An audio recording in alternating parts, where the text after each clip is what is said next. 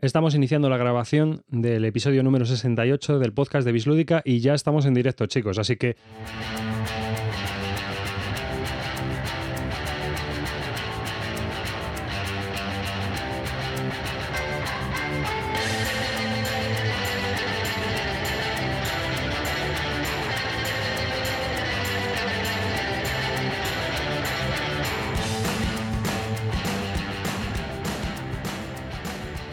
Hola y bienvenidos a un nuevo podcast de Bislúdica, un podcast dedicado a los nuevos juegos de mesa. Yo soy David Arribas, eh, que os está hablando, y conmigo tengo de izquierda a derecha en los hangouts a Félix, a Clint, Hola chavalotes, aquí está de nuevo vuestro pequeño ídolo local. también tenemos con nosotros a Cartesius, Muy buenas a todos, aquí asándome con esta bata. La bata más famosa del podcasting español. y por último tenemos a Calvo, al irreverente e infame Calvo. ¿Qué pasa, hombre? ¿Cómo estamos? Aquí en pijama. Yo no llevo bata porque en mi casa hace calor. Somos así. Ponemos la calefacción. Hoy venimos con un programa dedicado pues, a los juegos que hemos jugado recientemente y vamos a hablar pues, eh, de varios de ellos. eh, y vamos a dedicar especial atención a un juego que hemos jugado todos, los que estamos aquí, y que de los cuales pues, tenemos varias opiniones, algunas diferenciadas. A, a lo mejor hasta hay peleas, ya veremos. Que va a ser Nations. Vamos a hablar de Nations, ese juego que lo estuvo petando en Essen y que lo está petando también en la Ludosfera. Eh, por otro lado, mm, os recuerdo nuestras fórmulas de contacto. Sabéis que podéis encontrar nuestro podcast en bisludica.com, que podéis dejarnos un comentario en nuestra página web también, eh, de lo cual estaríamos muy agradecidos y que por supuesto pues podéis hacer una consulta a nuestro foro en bisludica.com barra foro.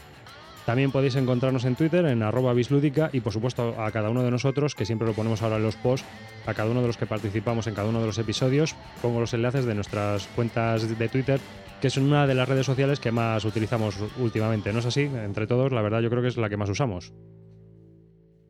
Sí. Hay bastante movimiento lúdico en Twitter.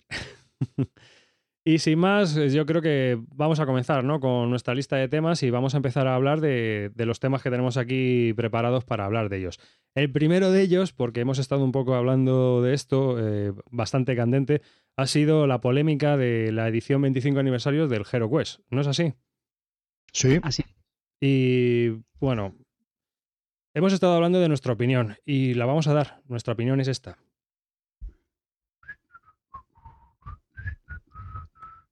Esa es nuestra opinión. No tenemos ninguna. la, casita de muñecas esta que quieren publicar nos da un poco lo mismo a todos. Que si sí, que Nos si dan no. igual que los derechos. Que se que lo sí. meta de culo abro, que se lo meta de guanetón. Nos dan igual los derechos.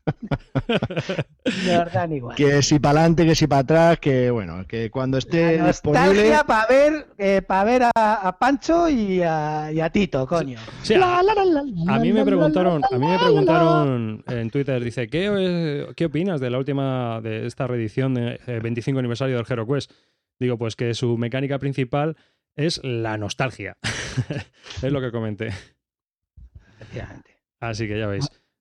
Y bueno, pues sin más, yo creo que no hay más que añadir. ¿No, es- no os parece? No. ¿O alguno tiene algo que decir sobre este tema? Ah, Estamos ya un poco cansados del tema. Pues la Sí, verdad es que sí, un poco esto. culebrón. ¡Chanquete ha muerto! Venga, Pues pasa sa- al tema que esto sí nos calienta. Que si se ha liado con esta, con el Hero Quest, cuando quieran hacer el cruzada estelar, va- van a flipar.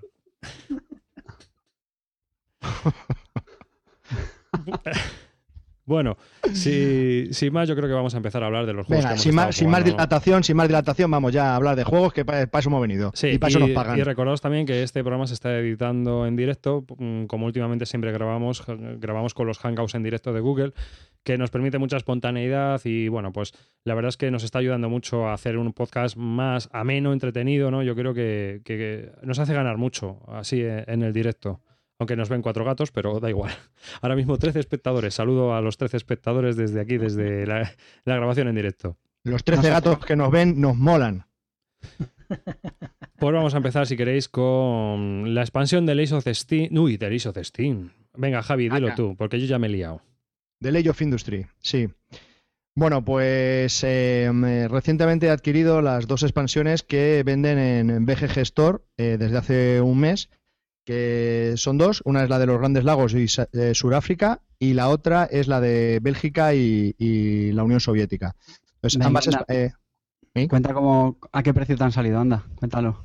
Bueno, pues la verdad es que salen un poco caros porque los gastos de envío pues son casi lo mismo que cuesta el juego, pero bueno, pues se equivocaron porque pedí uno de los mapas y otro juego y me metieron los dos mapas. Entonces al final me ha salido todo con gastos de envío puesto en casa por 27. Lo cual yo creo 27 euros, que yo creo que está fantástico, divino de la muerte. Bien, ¿qué nos encontramos en estas dos expansiones? Ambas son prácticamente lo mismo, en el sentido de que eh, uno de los lados se juega para 3-5 jugadores y el otro es para dos jugadores, ¿vale? En, los dos, en las dos expansiones. Eh, bueno, pues hemos probado, he probado con Carte casi todo ya, los de dos lo hemos jugado bastante y la verdad que a mí me gusta mucho. Hemos jugado los Grandes Lagos, que era un print and play que había y ahora ya lo tengo en tablerito, y luego hemos jugado el, el de Bélgica. El de Bélgica. Y la verdad es que y la verdad es que es muy interesante, ¿no? Me da un cada escenario tiene un eh, varía un poquito las reglas para adecuarse a ese escenario y la verdad es que es bastante interesante, ¿no? El Age of Industry es un juego que a mí personalmente me encanta, me fascina, es un poco el hermano pequeño, bueno, yo creo que es el hermano, yo creo que es el primo lejano del Brass, porque realmente tampoco tiene tanto que parecerse al Brass. Y estos, estas expansiones son un acierto, vienen en una edición de lujo, los tableros son fantásticos las reglas están muy bien explicadas y bueno, la verdad que estoy muy contento con ellos y, ambas expansiones me, gustan bastante. Perdona, perdona, David. No, sí, como dice Calvo, lo, hemos jugado juntos. Tengo que decir, yo soy un fanático total del, del Brass, es uno de mis juegos preferidos. Y reconoce que cuanto más juego esté hecho of Industry, más me gusta. Y sobre todo por una de las cosas que ha hecho Calvo, que cada mapa, como varían las reglas, no solo un poquitín, sino en algunos que varía incluso bastante eh, las mecánicas básicas del, juego original. Y a mí esto me hace, vamos, me parece que es muy, muy interesante. Me recordará, me recuerda incluso eh, como el Age of Steam. Es decir, no en el juego en sí, sino esa forma de variar las reglas que tiene cada mapa, pues yo diría que en este es algo bastante parecido y, me parece un gran acierto. Cuenta, cuenta, la, cuenta, la, anécdota de, de Bélgica. ¿Cuál es la característica básica del de Bélgica? Sí, el mapa de Bélgica, una, eh, vamos, la característica más, más principal del mapa eh, es que por lo visto, pues en aquella época había muchos movimientos sindicales y de los obreros y se ponían en huelga. Entonces, cuando pasan una serie de acciones, hay un contador que registra un poco como el estado de los obreros y si llega hasta cierto punto, pues se ponen en huelga. Y eso pues hace que se corten las vías donde puedas llevar el carbón o salga incluso más caro eh, si tienes industrias construidas en ciertas regiones, que es donde se ha puesto la huelga. Y la verdad es que es muy divertido, porque tú vas viendo cómo el, este track va avanzando poco a poco, vas viendo que tienes industrias en esas regiones y claro, te puedes ver afectado por la, por la huelga. Luego tienes otras mecánicas para poder un poco mitigar esta huelga pero me, me pareció muy temático, muy divertido. Por ejemplo, es un ejemplo de. Y, cada escenario pues trae un, pues algo distinto, ¿no? La verdad que estoy muy encantado y le doy. Le doy muy buena nota a las expansiones. ¿Tú la recomendarías a la gente que, le gusta este Ace of Industry? Sí, yo lo recomendaría. Lo que pasa es que es eso, hay que pedirlo a, a la tienda de BGG y bueno, los gastos de envío son un poquito. Pero a lo mejor. bueno.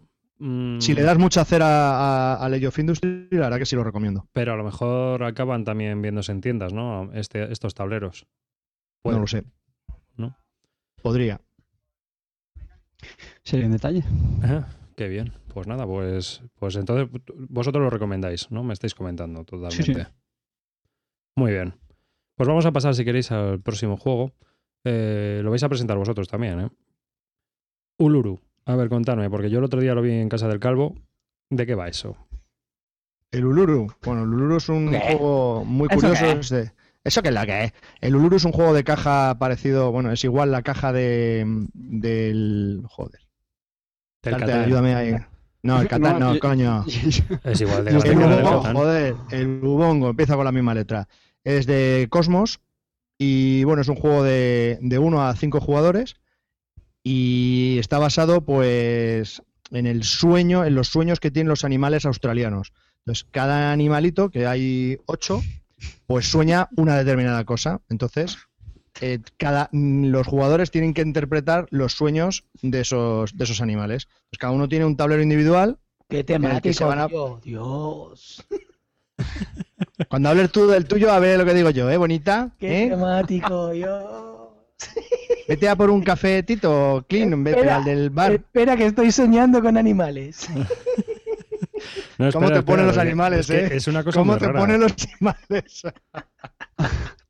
Qué pena lo tuyo, chaval. Es que la gente de los temas, es que, intenta, que, que intentes hablar del luru del tema, tío.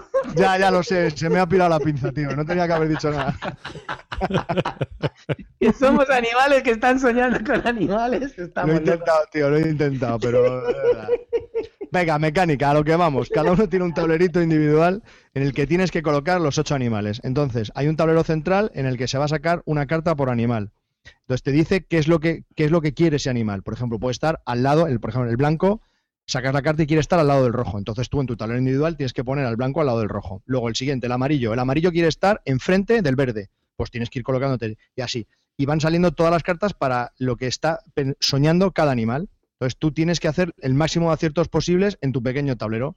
Y todo esto en 45 segundos, que es lo que tiene el contador de... 42 segundos exactamente, que es lo que tiene el contador de tiempo. Y bueno, pues eh, las cartas vienen desde nivel 1 hasta nivel 5. Nivel 1 es muy sencillo, simplemente es que el bicho tiene que estar. Y los 2 y 3 los niveles 2 y 3 que tienen que estar enfrente, o al lado, o esquina con esquina. Y el 4 y 5 ya es que no se parezca en nada al, al- al otro animal, ¿no? Entonces, pues bueno, se va complicando un poco la cosa y cuanto más cartas más difíciles sacas, pues más difícil es hacer tu sudoku individual.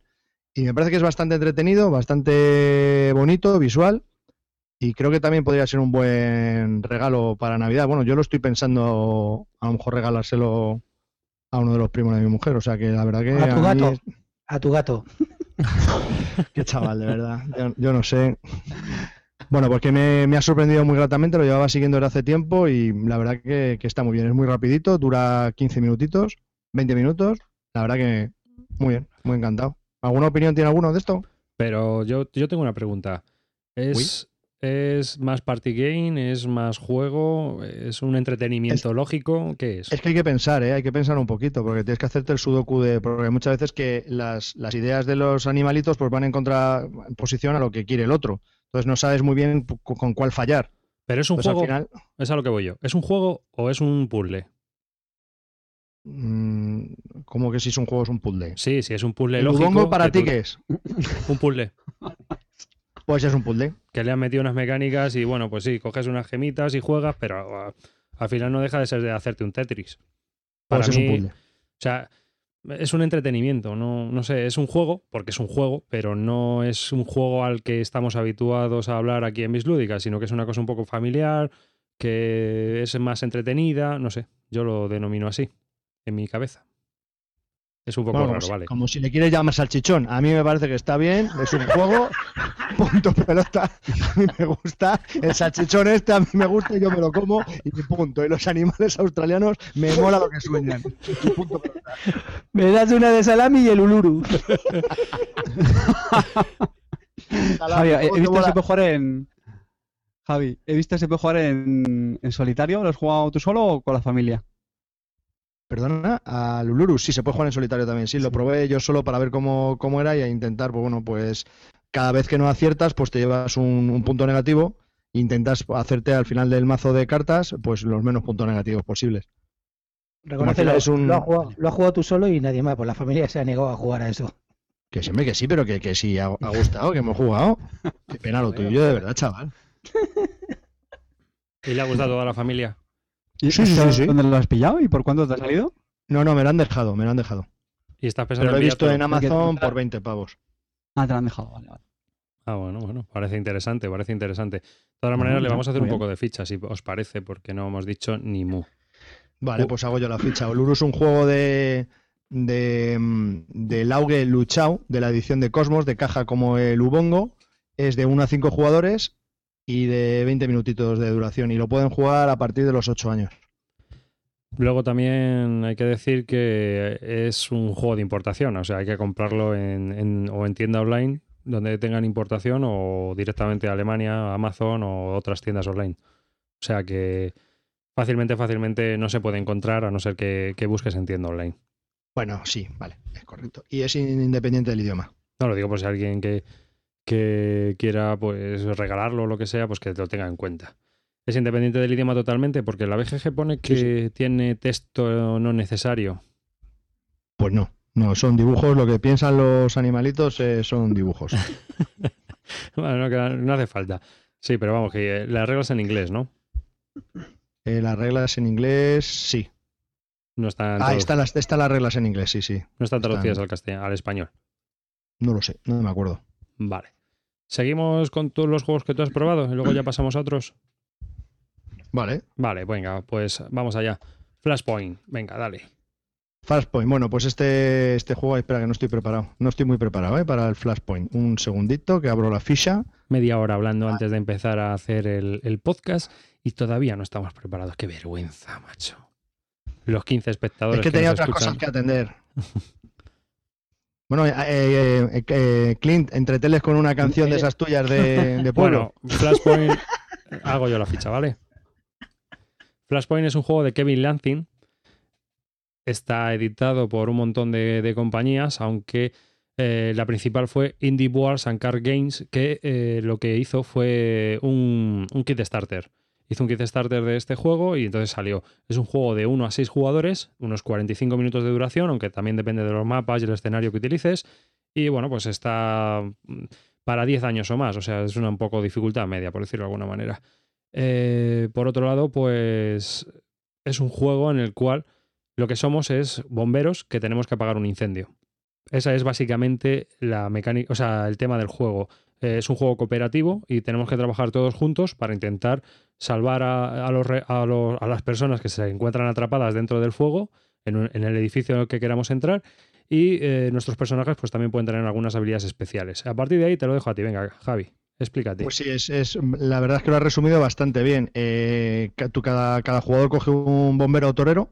Entonces, lo que trata el bombero torero es de entrar en el edificio, buscar las eh, posibles víctimas y sacarlas del edificio. la partida acaba si consigue sacar a siete víctimas y pierdes si cuando hay una explosión y se van derrumbando las paredes del edificio, se van poniendo unos cubitos negros. Si los cubitos negros se acaban, el edificio se cae. Que quiere decir que es que has puesto, has destruido demasiadas paredes, pues al final el edificio se cae y pues no llegas a, salvar a, a las posibles víctimas. Digo posibles víctimas porque son tokens que se ponen, se ponen tres. Siempre tiene que haber tres se ponen con boca abajo y tienen un signo de interrogación. Entonces, cuando llegas a la víctima y le das la vuelta, puede que haya una víctima o puede que no haya nada. Entonces tienes que seguir buscando víctimas. Bien, entonces la secuencia de juego es muy fácil. Tú puedes o moverte o mm, abrir puertas o abrir un boquete de la pared o quitar fuegos básico y tienes cuatro puntos de acción y cada acción pues cuesta, cuesta una serie de puntos. Moverte cuesta uno, llevar a alguien encima para sacar el edificio cuesta dos por cada casilla que te mueves, romper una pared cuesta dos y así. Pues, me parece que es un juego que es, bastante divertido. Tiene varias opciones de juego. Tiene la opción básica, que es lo que os hemos contado, y luego las opciones avanzadas es que hay ambulancias, hay camiones de bomberos, hay habilidades especiales para cada, cada bombero torero, bueno, la verdad que eh, he jugado en solitario para ver cómo se podía jugar, está muy bien. He jugado con mi hijo de 7 años para que viese un poco cómo era y lo estaban entendiendo. O sea, si juegas a lo básico, básico, los niños lo, ven y lo entienden, pueden hasta pensar, o sea, es muy visual, porque el tablero es como si hubiesen cortado un edificio y se ve todo lo que es la parte desde arriba, ¿no? Y se las distintas habitaciones. Otra de las cosas que pasa en el juego, que se me ha decir, es una vez tú has hecho los movimientos, el fuego se esparce. Entonces tú tiras dos dados y en esa casilla si no hay nada, se pone humo y si ya había fuego, pues hay una explosión, que es lo que hace que se rompan las paredes o el fuego aumente o lo que sea. Y al final, si quedan menos de tres posibles víctimas, pues añade otra igual tirando dados. Y así de sencillo es. Y la verdad que es un juego que dura bastante poco, aunque la caja dice 45 minutos, yo creo que en media hora te lo ventilas. Eh, viene la, em, la, caja básica viene con, dos tableros. Y bueno, hay un montón de, de expansiones y que son bastante diferentes entre ellas y la verdad es que me ha sorprendido. No, no sé todavía si, qué opinión, no, qué nota ponerle, pero me ha, me ha parecido que está bastante bien y, posiblemente se quede en mi colección. Yo te ayudo, un 6. yo lo he jugado también y tengo que decir que a mí, yo qué sé, como yo entiendo lo que él dice, si es para jugarlo con niños y eso, pero a mí lo que me parece es que es muy básico, es decir, es un cooperativo básico no aporta nada prácticamente en, el tema de los cooperativos y bueno, yo qué sé, pues entiendo que para jugarlo con la familia o con niños pues puede estar bien, pero porque es, un poco temático, pero en realidad no, no aporta nada. Es, también me, parece un poco puzzle, Dicarte. Eso es justo lo que iba a añadir, que a mí precisamente lo que más me gustó de este juego es lo que tú has dicho, es decir, me pareció bastante temático. Creo que es interesante, primero, los diferentes roles que tienen los bomberos, que tienes diferentes tipos, cada uno está especializado en, un- en una acción, y sobre todo que continuamente estás viendo eso, cómo se te quema el edificio, cómo tienes que rescatar a las, a las víctimas, venga rápido este, ahora te entra por otro lado, el camión llévalo al otro sitio. A mí me gustó bastante, sinceramente. Comparado con otros co- ¿Te gustó cooperativos, como por ejemplo... A mí me gustó bastante, por eso digo, comparado con otros cooperativos, el clásico Pandemic, mm, Es por mejor ejemplo en Pandemic. ese... Es mejor Pandemic. Mira que Ah, pero Pandemic no, en es que sea mi, no es sea mi preferido. pero discutir. Pandemic. En cuanto a mecánica no lo voy a discutir porque ninguno de los dos los he jugado mucho, pero Pandemic sí que lo veo mucho más matemático, estar ahí nada más que viendo que si tienes una carta de un por y otro, y en este creo que lo vives más y lo hace más, más emocionante. A mí me divirtió más, sinceramente. Este, este juego es más narrativo en ese aspecto y también tiene una cosa muy buena y es muy tuneable. Tú puedes, Sí. tú puedes coger el juego y modificar lo que te venga en gana. Pero Sí. vamos a ver, señores, que, que- que Espera, espera, estamos, en, espera, espera. estamos en el 2000, no se Espera, tunean espera. los juegos. Espera, espera. Son de los 80, tío. Eh, Estoy hablando yo. ¡Eso de los chonis! A ver, eh, yo creo, mira, lo peor del juego es el dado de ocho caras que viene. Eso para empezar. Porque el dado de ocho caras que viene está mal. No va, no mm, está mal impreso. Entonces, los dados de ocho caras, iguales que los de seis caras, tienen que sumar siete. O sea, por ejemplo, el dado de seis caras, si tú sumas las dos caras opuestas, suma siete, ¿no? Y el dado de ocho caras, si tú sumas las dos caras opuestas, suma nueve. ¿Vale?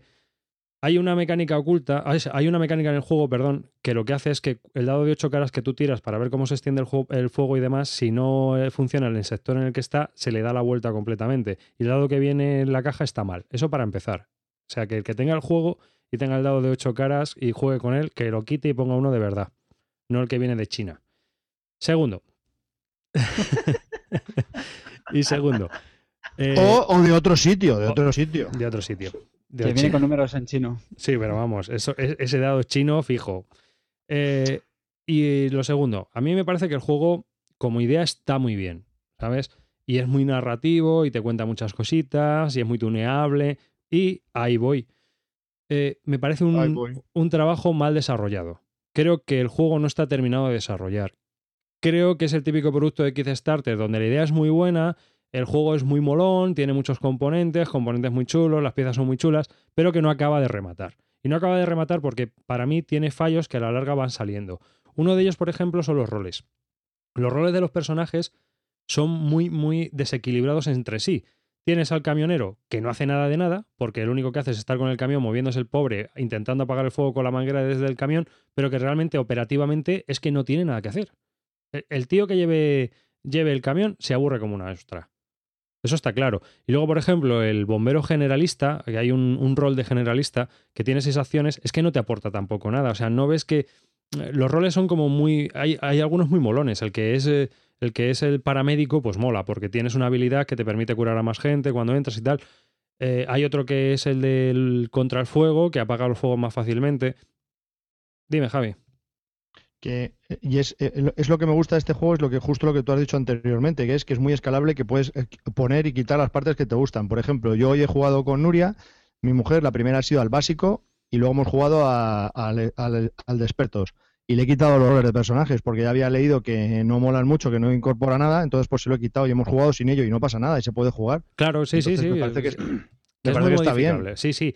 Y la tensión que te aporta el juego, que es muy narrativo, que tú vas viendo cómo se te va derrumbando el edificio, que no te da tiempo, que no te da tiempo a sacar a la, a la gente de allí. Eh, está muy bien. Sí, sí, sí. hasta- mi hijo estaba todo el rato, venga, corre papá, corre papá, no pongas cubos negros, no, pongas cubos negros. Claro, Sí, y hay sí. otra cosa, pero hay otra cosa que también me cabrea. Y es eh, la regla de los hotspots. O sea, cómo se va extendiendo el fuego. Es es súper irreal. ¿no? Yo entiendo que esa mecánica la hayan tenido que incorporar en el juego para que haya juego. Pero que de repente el fuego surja po- espontáneamente en distintas secciones de la casa por el artículo 33, pues tampoco tiene mucho sentido. Pero claro, es que si no, habrás estado tú en muchos fuegos. pues mira, listo. Bueno, verás. Esta- he aquí estado el, en bombero, alguno. el bombero torero. He estado en alguno y te puedo Hay que decir una, ser bombero torero. y te puedo decir una cosa, son bastante Qué galler, jodidos. qué galler que eres. No, serio. Pu- puede que no, pero sí, he estado en alguno, ¿eh? Si has tenido alma de bombero tú. vamos a ver una cosa. Nosotros en tenemos, eh, para Juega el Pandemic. A ver, juega yo- el Pandemic, Calvo. Yo Juega juego, yo juego, uy, yo juego. Yo trabajo en una empresa de alto rendimiento de artes gráficas y las máquinas que tenemos tienen un riego de alto explosivo. Entonces, alguna vez han estallado, ¿sabes? Y me he visto en medio, ¿eh? O sea, y no es ninguna tontería. Mm, Y es un fregado muy guapo, pero muy guapo. Porque cuando se arranca un fuego es muy, muy difícil apagarlo, sobre todo sobre el hierro. Eh, es muy complicado. Y con tanto cable y tanta leche, y a lo mejor tienes 290 megavatios, o sea, cuidado. Mm, Pero bueno, Sí, amigos, sigamos, sí, sigamos con el en- juego. Seguimos en Bislúdica. No penséis que estáis oyendo el programa de no, no, no, no. De saber por saber. No, no, no, no, no. Eh, eh, yo tengo un diploma, ¿eh? Hemos- Y yo también, en matemáticas. Hemos fichado. Hemos fichado a Mariló, a Montero. No, no, no, no, no, no sé. O sea, vosotros os reís, pero yo tengo mi, mi cursillo, o sea, yo tengo, por ley, eh, yo estoy obligado a hacer un curso específico sobre extinción de incendios en, en maquinaria pesada y todo esto, o sea que, cuidado. Pues a mí precisamente esa mecánica de los focos de fuego, me- no sé, aparte de pareció realista, me pareció muy, no sé, muy, muy interesante. No, sí, sé, aparte ver, creo que un Como en una casa, pues no sabes muy bien por dónde te va a salir. Ya. O sea, tú tienes Bueno, un fuego no en la sé. cocina y de repente empieza a arder tu habitación. Porque Ya, puede no. ser para través de los cables, tío. sí, sí, sí, no- vamos. sí, Claro. vamos. ¿Tú no has visto Bueno, las películas? Bueno, No bueno, bueno. raro. Ah, vayamos al grano. ¿Os gusta el juego o no? Bueno, sí, me ha gustado el juego, me parece muy bien. El otro, como tú no hablamos de tu pandemic, pues ya vamos No, a o sea, mí- quemar, a nunca a mejor dicho, a que A este. mí Pandemic no me gusta, ¿eh? Que no me gusta especialmente. Ni Pero que prefiero, prefiero el Pandemic a este. De hecho, este lo tuve con la, la ampliación esa que daban en el Kickstarter y opino lo mismo que David. Me parece que es un juego pues que copia bastante un poco las mecánicas del Pandemic y, y de o- algunos juegos cooperativos y que en realidad se queda en nada. Es decir, al principio te puede gustar, pero yo creo que no aguanta 10 partidas, te lo digo de verdad. Así como el Pandemic sí que aguanta muchas partidas hasta que le pillas el truco, este no aguanta tantas. De hecho, tienes que cambiar de mapa para darle más variedad, etcétera. Entonces, no sé, para mí este, le falta un poco más de desarrollo. Sí, es que- Eso, eso, eso que te pasa a ti es justamente lo que me, lo que pienso yo. Llevo cuatro partidas a él, una en solitario y, y tres con gente. Y no sé hasta qué punto, parece que me gusta, pero no me termina a mí de encandilar. Me parece que está bien, me gusta, pero no sé si le falta algo, no sé. Y creo que Te lo que lo, tú dices. te lo comes y no lo vendes. Es que es, es una. Es, es un juego muy rolero. Para aquella gente que, pues eso, para que haya gente que haya jugado al rol y demás, pues es un juego muy llamativo y que está interesante. Pero que es lo que os digo, yo, yo creo que le falta desarrollo, personalmente. ¿eh? O sea, empiezas a jugar y está bien y está bien, pero según vas jugando partidas te, te das cuenta de que tiene unas carencias con los roles de personaje, eh, lo de los hotspots no, no termina de cuajar para el que sepa de qué va esta movida, aunque os ríes de mí y toda esta historia. Entonces es muy complicado verle al juego cómo funcionan las mecánicas bien. No, no está muy bien implementado todo. Parece ahí un poco revoltijo al final. Es lo que me parece a mí, ¿eh? Calvo, una pregunta. ¿Tú lo has jugado con roles o no? No, no, sin roles, sin roles. Es que había leído, que me lo dijo David Arribas y lo había leído por ahí, que los roles tampoco incorporan nada y preferido no, no hacerlo. Aunque hay una opción que te hace, que te hace po- por dos puntos de acción cambiar de personaje, pero pf, es que he pasado. Bastante fregado tienes ya con el fuego, para encima estar cambiando de personajes y de ropa y de... deja, deja. Todos contra el fuego, todos contra el fuego. No, y por lo demás, luego es, es un juego que jugándolo es muy narrativo, tiene unos momentos de tensión muy guapos. mm, Va sacando aquí a la gente, hay que se te quema este tío, hay que no llego, hay que se me extiende el fuego por esta zona. Eso está muy chulo, muy, muy bien hecho. Ah, que no es perfecto, me lo pulí. yo creo que el juego tiene sus virtudes. Mm, Virtudes tiene Ah, que ver de bomberos y mola. Pero, Está, mola. pero en cuanto a mecánicas y demás, pues no tiene nada que añadir. Decimos el mejor cooperativo y pasamos al siguiente. El Ghost Stories. Vale.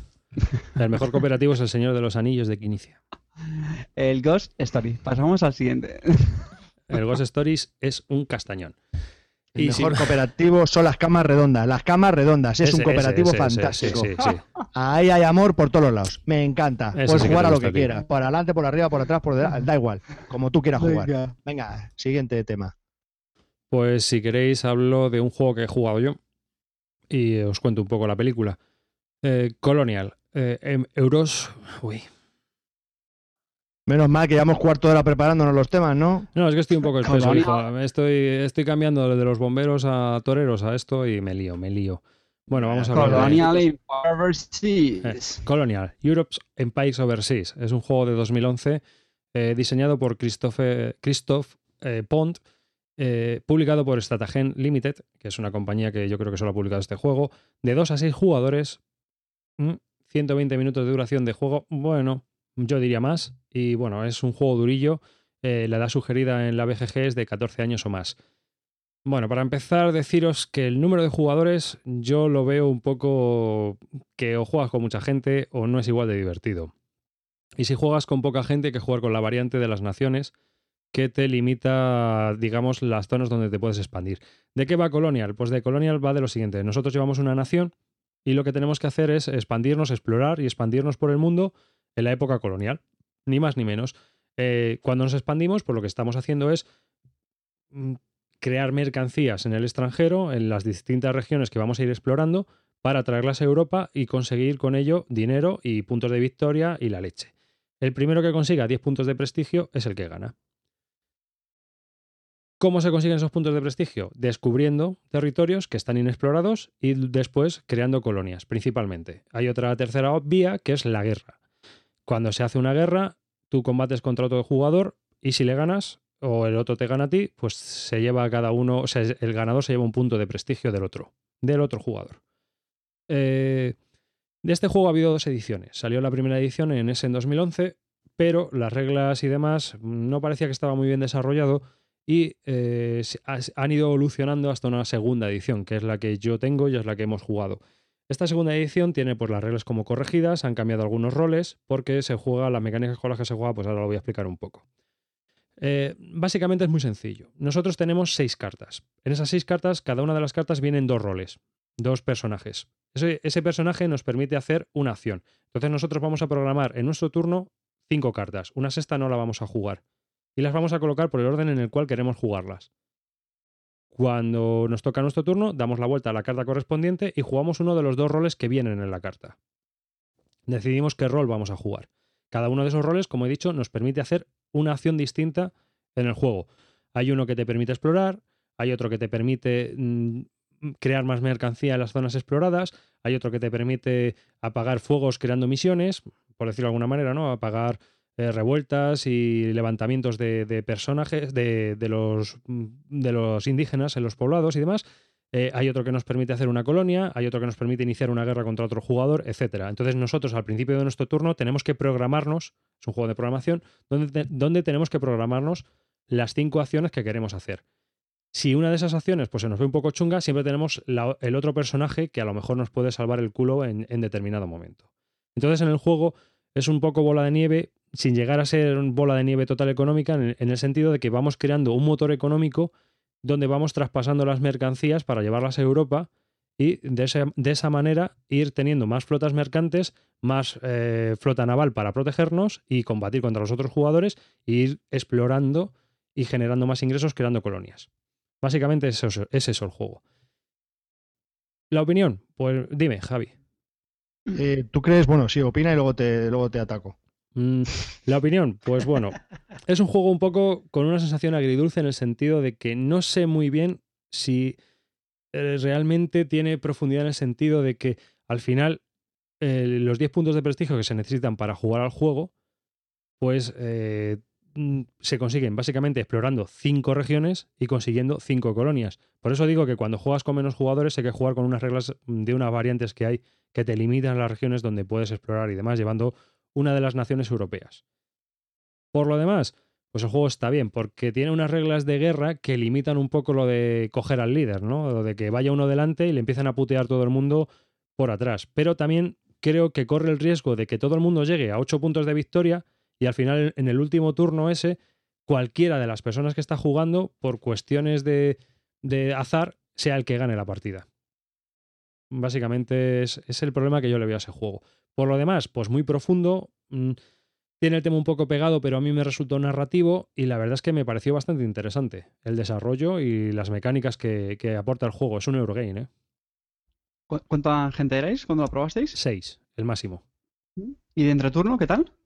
Entre turno es bastante entretenido porque hay mucho, es muy rápido. Una vez que lo coges, quizás el peor entreturno es cuando estás colocando las cartas, cuando te estás programando, porque la gente, claro, una vez que ya has colocado las cinco cartas, ya está todo el pescado vendido. Sacas la carta y ya haces lo que tengas que hacer. Hay gente que se queda un poco parada porque, por ejemplo, hay una carta que es el soberano y el conquistador, y entonces a lo mejor duda entre crear una colonia o pegarle la leche a alguien, ¿sabes? Pero nada más. Pero las cartas las colocáis todos. Sí, sí, sí.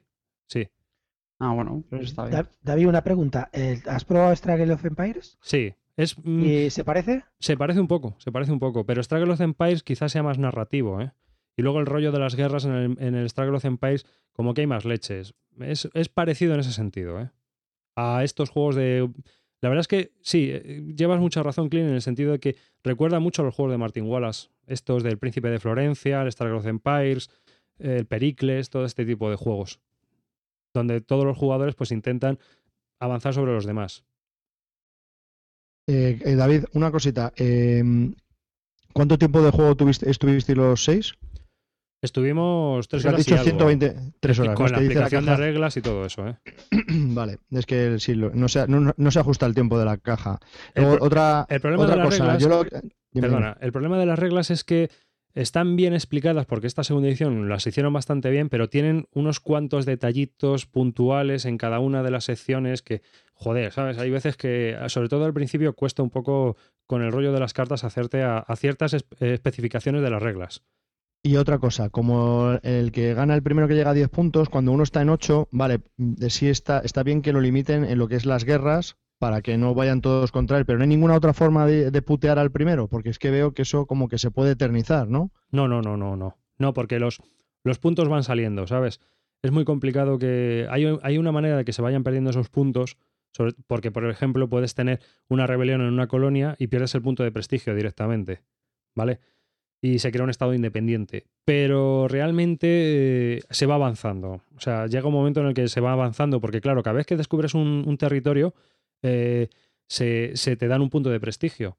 Entonces, pues hay un número limitado de regiones en el planeta y cuando se, van haciendo y se van, sa- van saliendo los puntos de prestigio solo. Y luego al hacerse las colonias, pues también te van, se van repartiendo todos esos puntos de, prestigio. O sea que se van haciendo, van saliendo sí o sí.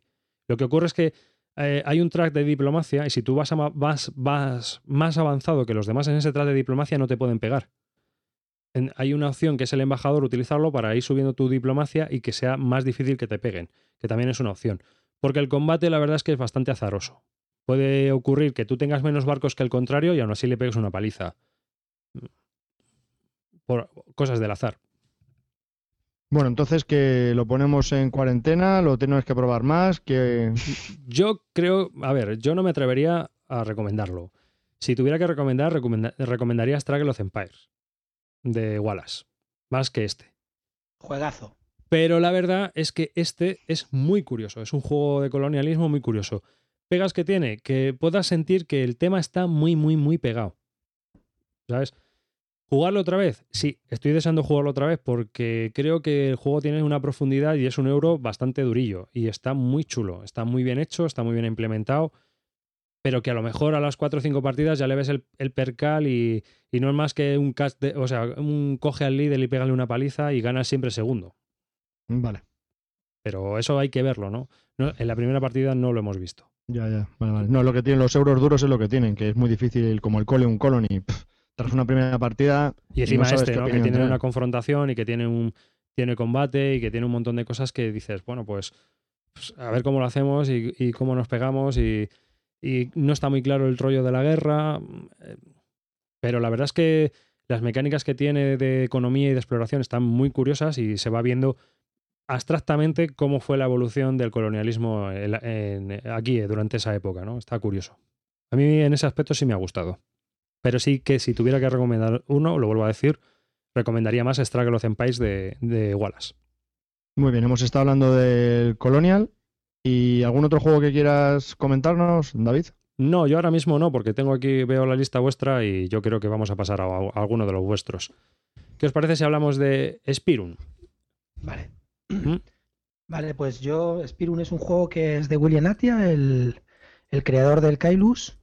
Y ese es su, su gran problema, ¿no? Porque generalmente es un juego que todo el mundo lo compara con, con Kailus y, y bueno, claro, ahí pierde un poco, ¿no? Pero me parece que es un gran juego, ha, sal- ha salido este año para, para Essen, bueno, salió antes en verano, pero, pero se presentó en Essen también y la verdad que me parece un grandísimo juego, mezcla, mezcla varias mecánicas y mm, mm, eh, está en el formato, en el, el mismo formato de, de caja que, que el que tiene mm, el eh, Kailus, eh, el Kailus, eh, joder, ¿cómo se llama este? El Kailus de cartas, ¿no? Tenía uno de cartas también, el William Atia que hizo, ¿no? Me parece así, ¿no? El Magna Carta se llama. Está en el mismo formato de caja y entonces la gente lo compara, también considera que es un juego ligero, pero a mí me parece que es un juego que mezcla muy bien las temáticas, sobre todo empieza eh, mezclando un poco con apuestas que haces con unos muñecos, según donde colocas, a- haces una cuadrícula de 9, de 3x3 eh, en- con cartas que van sacando y entonces en esas alrededor de las cartas vas colocando tu meeple, ¿no? Entonces la carta vale lo que el precio que, que te indique la carta más los meeples que hay alrededor. Entonces es un, es una- es un juego así que mezclas esas apuestas, pero antes de poder mm, luego hacer las acciones tienes que, que quitarte de como pasar a poder realizar las acciones, ¿no? Y puedes luego con las cartas que te bajas vas metiendo los meeples en, en, en las cartas que has comprado y vas haciendo las acciones. O sea, tiene un poco de colocación de trabajadores, un poco de apuestas y, y es un juego que para mí está muy bien hilado y es muy estratégico. Es no, bueno, el tema, como te voy a hablar del Spirum, de recoger el Spirum, no sé qué, es que no existe el tema en ese juego, ¿no? Pero es un, es un juego de Atia de los grandes, ¿eh? Para mí me parece que, que dura 45 minutos las partidas y son muy entretenidas. Lo podéis jugar también en Board Game Arena en directo. Las partidas duran tam- también muy poquito y son, son terroríficas. La, escala muy bien de 2 a 3 a 4, incluso a 5. Creo que no, sé- no sé si es, si es Desde- de 5. Es de 2 a 5 jugadores y Sí. lo que pasa es que la BGG pone que son 75 minutos de duración. No, una vez que controlas luego las cartas siempre son las mismas, ¿eh? las que van saliendo. menos- Hay algunas, o sea, hay montones que van saliendo y, y sobre todo en la última ronda siempre son las mismas, pero no, yo creo que en una horita te lo has liquidado, sabiendo jugar incluso menos.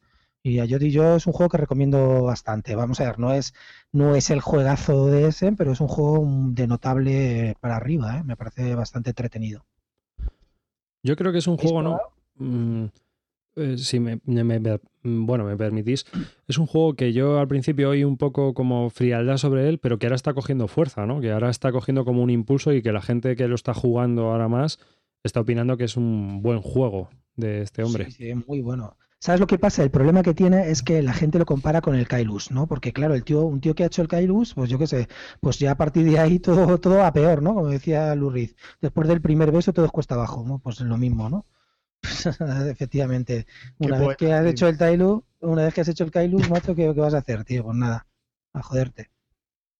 Y entonces el tipo, pues ahora todo lo que hace todo el mundo lo compara. Y yo creo que ahí está el, el error, no hay que compararlo. Me parece que es como, como juego independiente, es un muy buen juego. Aparte para, para un- un- que escala bastante bien y bastante recomendable. Yo digo que es de los mejores que han salido este año. Eso es mucho decir, ¿eh? Pues Hay gente por aquí que está comentando, eh, Edgar eh, de Mueve Cubos, me está comentando que a él le gusta la mecánica, pero que le parece muy plano en cuanto a estrategias. Mm, Dice, eso sí es corto, se explica en un plis y es bastante durillo. Es durillo, a mí, por ejemplo, durillo no, no me parece, me parece que es un juego medio, tampoco es muy duro, pero sí, está bien. Eh, Lo que no entiendo mucho es eso de que es muy plano en cuanto a estrategias. Yo creo que las estrategias te las van marcando los demás, es decir, depende cómo vayan apostando los demás y a, a dónde quieres, porque si tú quieres, tienes claro que quieres ir una estrategia y te quitan esa carta apostándotela o te la suben muy alta, pues a lo mejor ya no es una estrategia muy buena. Es decir, te tienes que ir adaptando un poco al juego de los demás. No, no puedes ir con una estrategia predefinida porque a veces o no te sale la carta porque menos en la última ronda que siempre salen las mismas, dentro de las demás hay veces que salen o no salen las cartas. Entonces, no sé, supongo que tendrás que ir en la estrategia de ir cogiendo mm, eh, eh, cristales de Spirun e ir cogiendo puntos, pero pero no es fácil y ya, ya te digo que depende un poco de las cartas que te vayan dejando los demás o de lo que quieran apostar a los demás a las cartas. No me parece tan claro. Evidentemente no tiene, no es un FEL, no tiene 50.000 caminos diferentes a la victoria, pero es que tampoco lo, yo creo que tampoco eso se debe premiar siempre. Oh, joder, qué juegazo, tiene 25.000 formas de ganar. No, tiene dos o tres. Tienes que ir con, con los cristales y luego hacer puntos o cartas de hacer puntos directas. Ya está, pero es que eso luego no es fácil de hacer. No sé, ¿vosotros qué, pensáis? Hombre, yo, yo creo que depende del juego, ¿no? Hay juegos que necesitan varios caminos a la victoria y hay otros que con, con que se centren en lo que se tienen que centrar es igual de emocionante o incluso más tenso, ¿no? No, no, por, no por diversificar va a ser mejor juego. Puede gustarte más o menos, pero no creo que tenga que ver con eso. Tiene que ver con las mecánicas y un poco con todo. Incluso el tema, si está bien implementado, ¿no? Bueno, tampoco es que venga ya mucho al caso, pero bueno.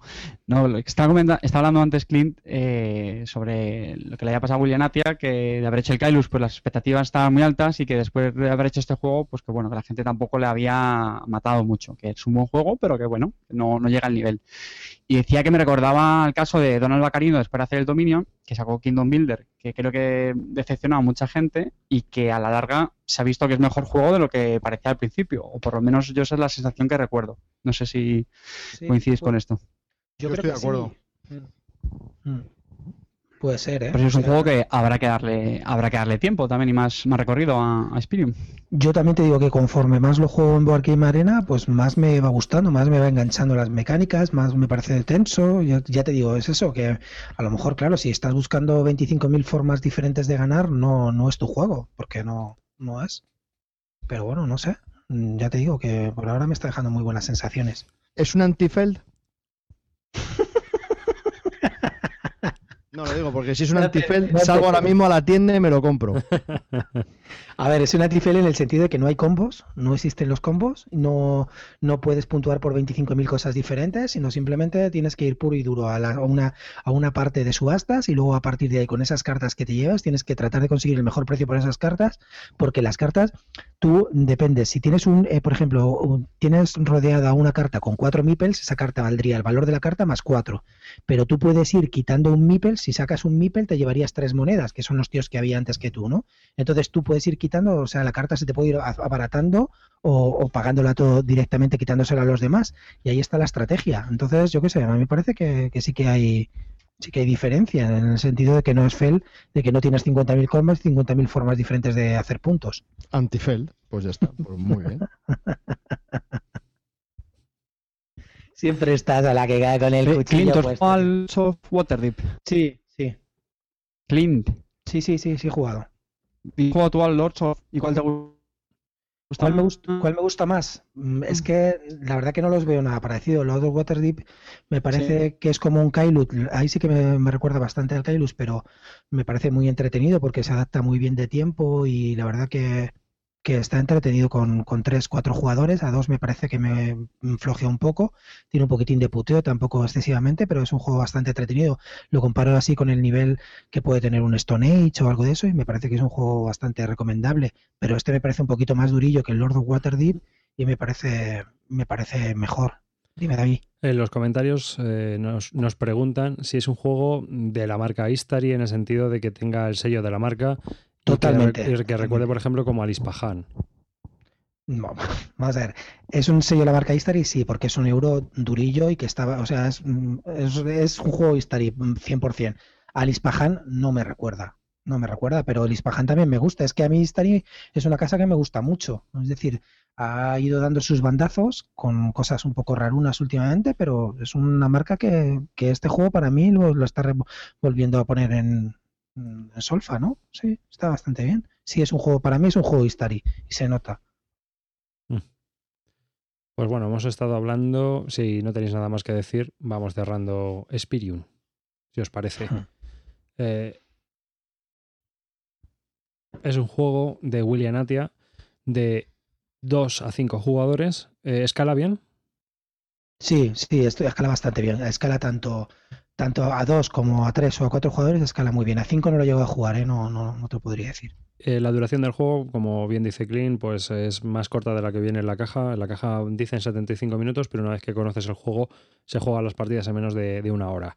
Es un, es un juego publicado por eh, Istari Games. Y sin más, pues pasamos al siguiente. ¿De qué queréis hablar ahora? Venga, darle. Acarte, habla tú de alguno tuyo. Yo quiero hablar del munic- Municipium. Municipium. latina. Sí, sí, señor. Un juego del prolífico diseñador Rainer Nixia, de la editorial Valley Games y de 2 a 4 jugadores con una duración de unos 60 minutos. Se me ha escuchado bien, ¿no? Sí. De 2 a Bien. 4 jugadores, 60 minutos de duración y Bueno. las ilustraciones del gran, infame y horroroso Mike- diseñador Mike Doyle. Que es como, como le queremos. Como yo sobre Sí. todo. Menos mal que ahora La- se la dedica, verdad- a- menos mal que ahora se dedica al Lego. Mike, we love La you. No, la verdad es que sí, que si, si consigues reponerte al, al trauma que te supone ver la portada y, y las cartas, sobre todo, eh, el resto es, bueno, es pasable, eh, pero es un, es un gran juego. Tiene ya cierta solera este juego, es del, del 2008. Y, a mí me gustó bastante, no lo conocía, mm, me llamó la atención porque creo que es de la época de cuando Inicia hacía juegos bastante más decentes de los que ahora, o por lo menos para mi gusto. Y me sorprendió, pues como suele hacer este gran diseñador, porque con muy pocas reglas es un juego con, bueno, pues con bastante cosas por detrás. Fundamentalmente es un juego donde en el tablero tenemos eh, seis áreas, está ambientada en, bueno, en, en una ciudad en el Imperio Romano y en cada área eh, vamos a ir colocando en, nuestros, nuestros y eh, cada área tiene, digamos, un, bono, una acción que nos da una, una ventaja. Entonces, por un lado, tienes que conseguir la mayoría en, en una de estas áreas para conseguir ese- esa bonificación, pero además también hay otra mecánica en el, en el juego en el que en cada turno del jugador va avanzando lo que se llama la figura de... No sé si es como un... Ay, ¿cómo se llama? El, que va pasando. Bueno, es una especie de inspector por las zonas y el que tenga mayoría en esa zona le va dando, mm, vamos a decir, tokens de- de distintos colores. Al Preboste. final, es- algo así. Este juego mm, sí que el tema está muy es- está muy pegado, como, como suele pasar en los juegos de inicia. Entonces, los jugadores tienen que combinar, por un lado, mm, mayorías en las, en las áreas del tablero, a la vez que consiguen eh, sets. Aquí sí que es una, una recolección de sets, eh, Clint, estate atento, de diferentes colores. El primer jugador que consiga, creo que eran 5 o 6 sets de estos diferentes colores, pues gana y me gustó bastante porque es, es muy ágil de jugar, es, tiene bastante interacción porque estas acciones pues tienen también cierto puteillo de, de robar tokens al otro, a otros jugadores o vas moviendo a los trabajadores en el tablero y no sé, a mí me, me gustó bastante la verdad. Arriba estuvieron también has jugado, ¿no? Sí, pero lo jugamos hace mogollón de tiempo y la verdad es que mi. Bueno, los recuerdos son muy buenos. Creo que es un gran euro de. Aunque hay. Vamos a ver, hay que, hay que contar un poco el currículum mío. A mí, Inicia, me gusta bastante como diseñador. Me parece un tío bastante elegante, que borda muy bien los diseños y que en general muchos de sus juegos están bastante bien, ¿no? Entonces, este juego yo creo que es uno de los top. Lo que ocurre es que no se conoce y no se ha distribuido bien. Y que incluso ahora eh, eh, yo lo he visto en muchos sitios en oferta, en tiendas físicas, no en tiendas online, ¿eh? Pero eh, est- estuve hace poco en una tienda física y estaba a 15 pavos ahí tirada en la estantería y yo decía, madre de Dios, si esto es un juegazo, macho. 15 euros, pues sí es un, un gran precio. Yo creo que el problema que ha tenido que tener este juego eh, es que creo que su precio normal eran 50 euros. Sí, aquí era muy caro. Y nosotros lo jugamos- Games. Sí. Porque bueno, Zorastro lo consiguió en la en el saldo este de, de la pecera por, por 25 o por 30 creo y, y gustó bastante la verdad. A, a pesar de lo, lo feos que son los componentes, las cartas y sobre todo la portada, eh, el juego está, está Yo- bastante chulo. Yo creo que es uno de los grandes de, de Inicia y además es un juego de control de áreas muy, muy, muy bueno. Porque la verdad es que este hombre hace juegos muy orgánicos con cuatro reglas y te estás pegando una panza a pensar de narices, de a ver qué hago, de la toma de decisiones que tienes que hacer, si hago esto, si hago lo otro. A mí me dejó muy buenas sensaciones. Yo recuerdo que al Calvo no le gustó mucho, quiero recordar. No, no, no me disgustó mucho. Lo que, lo que pasa es que lo que sí recuerdo de este juego es que yo creo que lo jugamos tú y yo, ¿no? Solo. Sí, Y yo creo que este juego lo que dimos cuenta es que esto con más jugadores era como era ganaba. como, era como ganaba mucho. Sí, pues yo le tengo puesto un 7 Sí, pero y yo creo que, que me gustó, pero que vi- vimos que el potencial era con más gente. yo, yo siempre le he escuchado a la gente que con el mejor número de jugadores es tres. Con tres es como mejor juegas. ¿Con cuánto jugaste tú, David? Hola, Carte. Está- Es que no me acuerdo, lo jugué antes de ayer y ya no me acuerdo. Sí, para cuántos éramos. Te estaba preguntando que cuántos jugasteis el juego. Y si quieres contestar, pues contestas, ¿eh? Juego- Ha sido poseído otra vez por los marcianos. Bueno, nos Dice comenta, que tres. nos comenta por el chat que lo comprobó a tres, ¿ves? O sea, que dicen eh, que Bueno, a partir de ahora, Carte va a estar con nosotros a través del chat eh, propio del Google Hangout. Y no le veréis más porque no vale para nada. Y bueno, ya hacemos los comentarios que él diga, ponemos voz en off de, de Carte.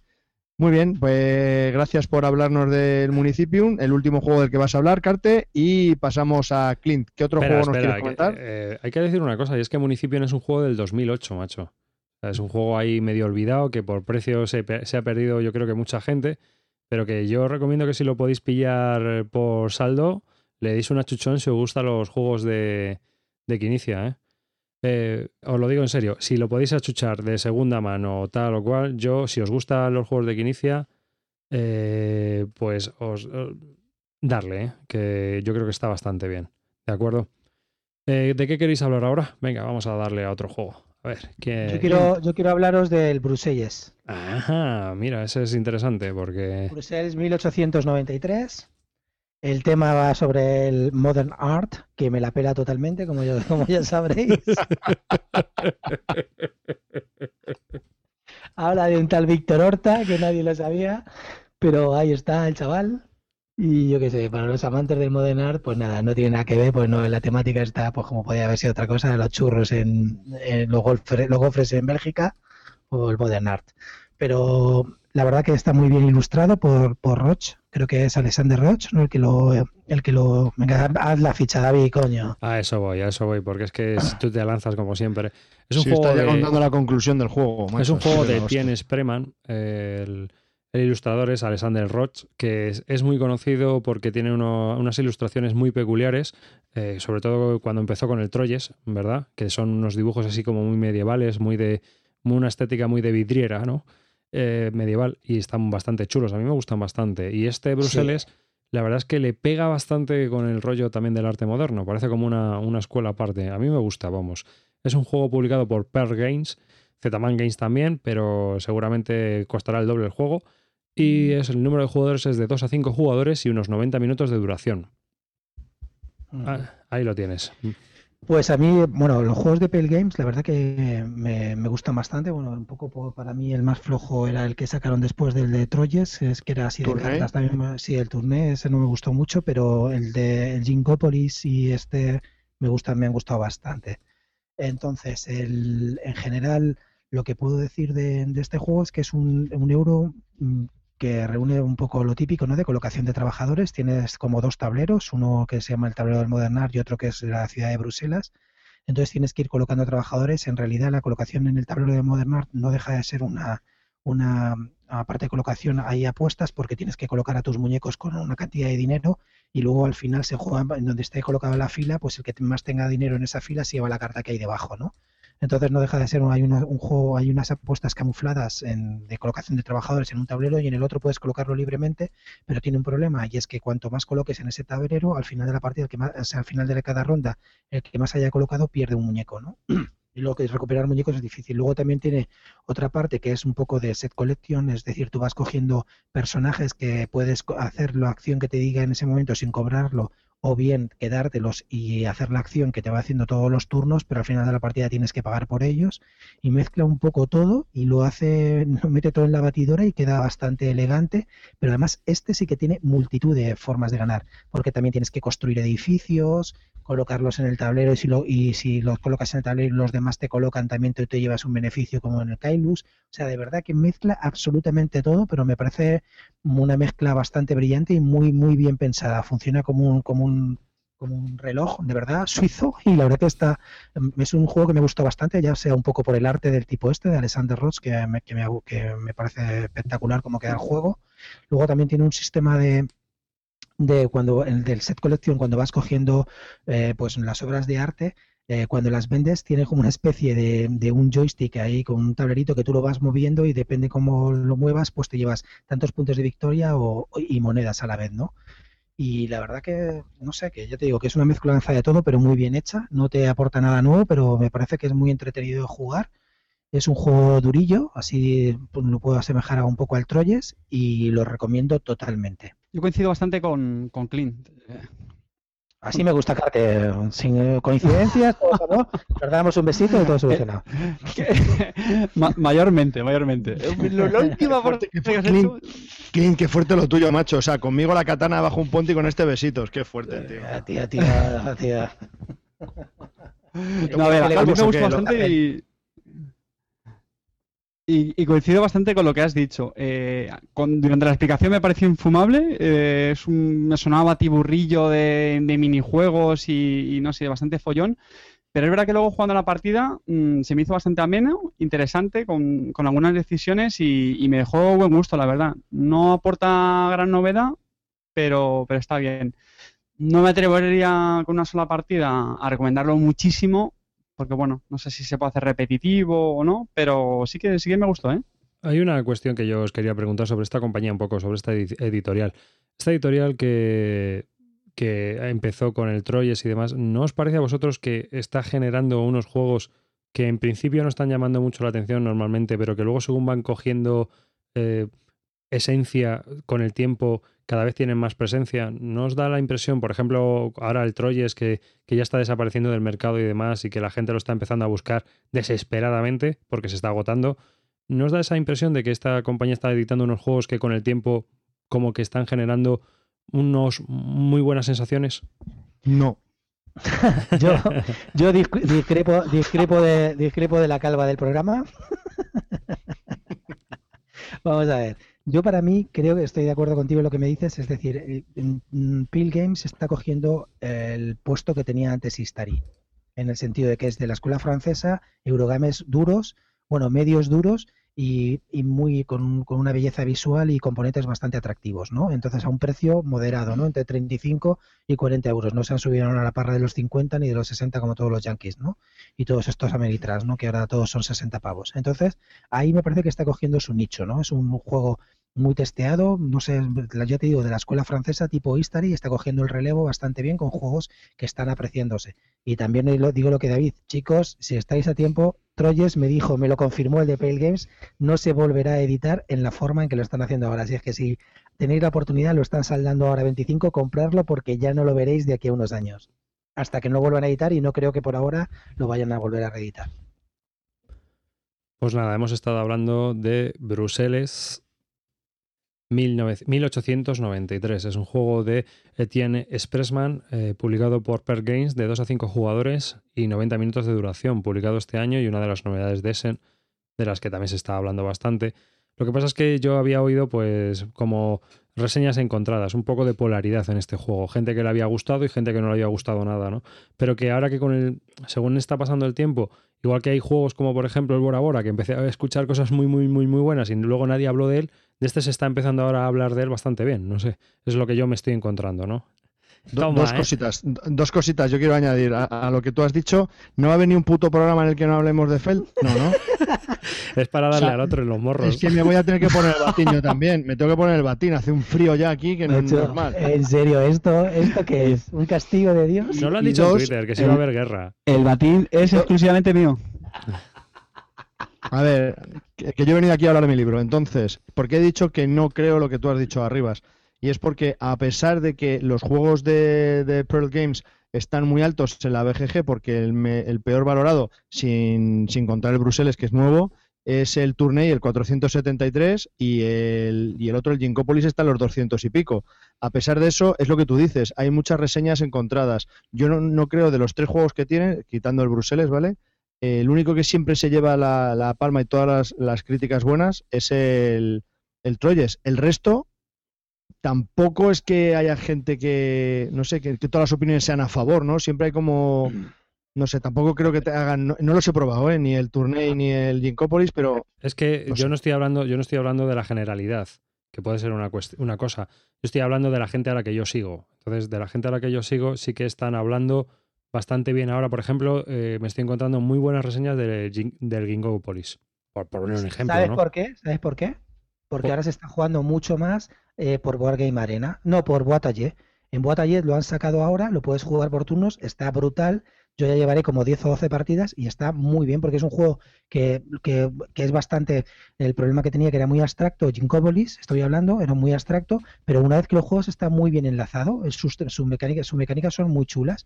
Entonces, ¿qué es lo que pasa? Que la gente ahora, conforme más lo juega, cuando ya dejas a una partida, que es lo normal que tiene en mesa y que a lo mejor no lo sacas, y lo juegas online, pues empiezan a valorarlo más porque es un muy buen juego. Ah, puede ser una de las cosas, fíjate. Sí, llevas razón totalmente. Claro, al jugarlo online, pues tú ya tienes una valoración muy distinta de lo que puede ser el juego. Mm. Porque es más fácil jugarlo, claro. Claro, efectivamente. En mesa a lo mejor es un poco más complicado de sacar, pero tampoco tiene mucho. Pero una vez que lo juegas es muy buen juego. Al principio es muy abstracto y cuesta sacarlo. Pero cuando sacas tres partidas es muy, muy buen juego. Dime. Eh, una, una cosita. ¿Hemos terminado de hablar de todos los juegos ya que queríamos hablar o queda alguno? A mí me queda mi querinos. Bueno, entonces hemos terminado. Es para hacer, quería hacer un. es que quiero, Échalo, David, por Dios.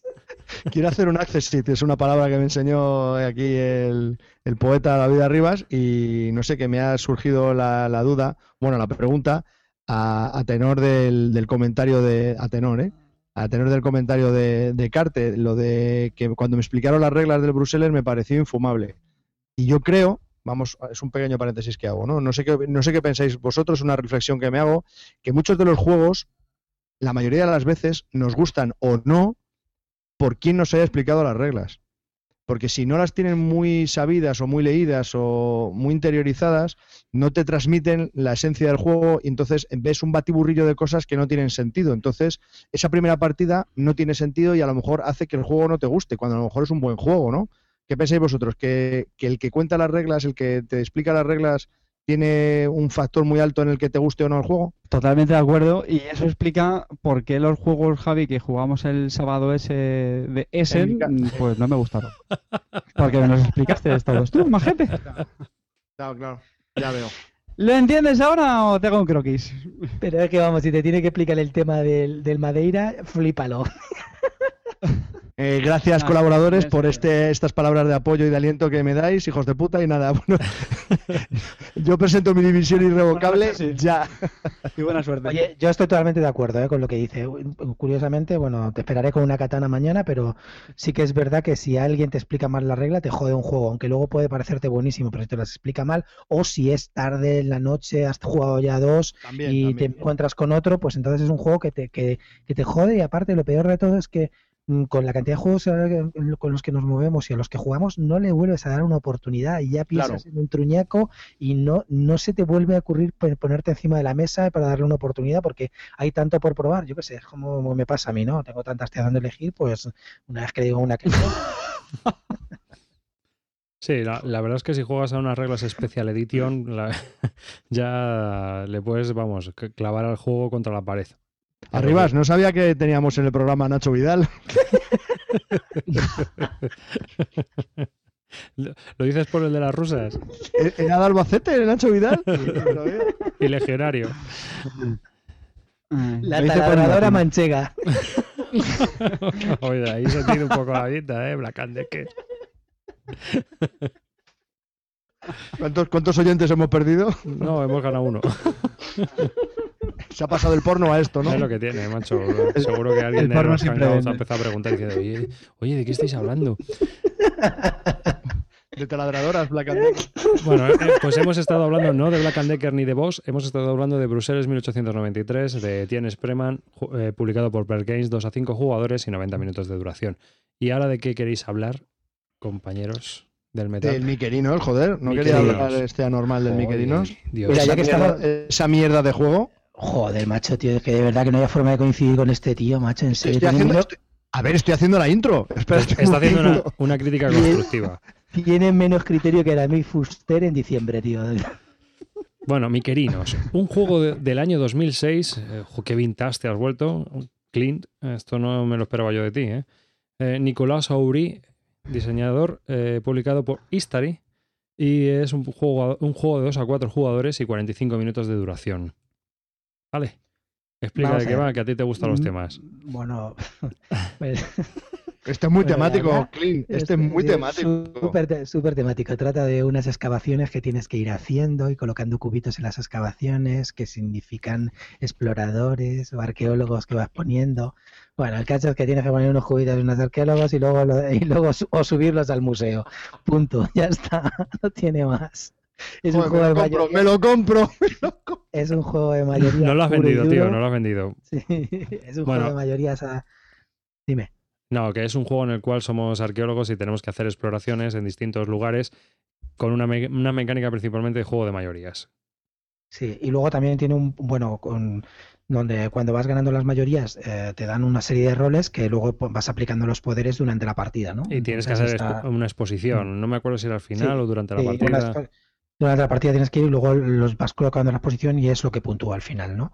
Entonces a mí lo que me parece que este es un juego pues que, no sé, que pasa bastante desapercibido y que pero que recupera un poco la esencia del, del Eurogame medio, mm, asequible, que lo puedes jugar cuando después de un juego duro, sacarlo para echar una partidita de media hora, 35 minutos, no dura más, es bastante entretenido y además muy tenso a la hora de elegir. Mira que a mí los juegos de mecánicas de mayorías no es una de mis preferidas, no me gusta, pero este está muy bien llevado y además muy bien, muy bien pega todo bastante bien, ¿no?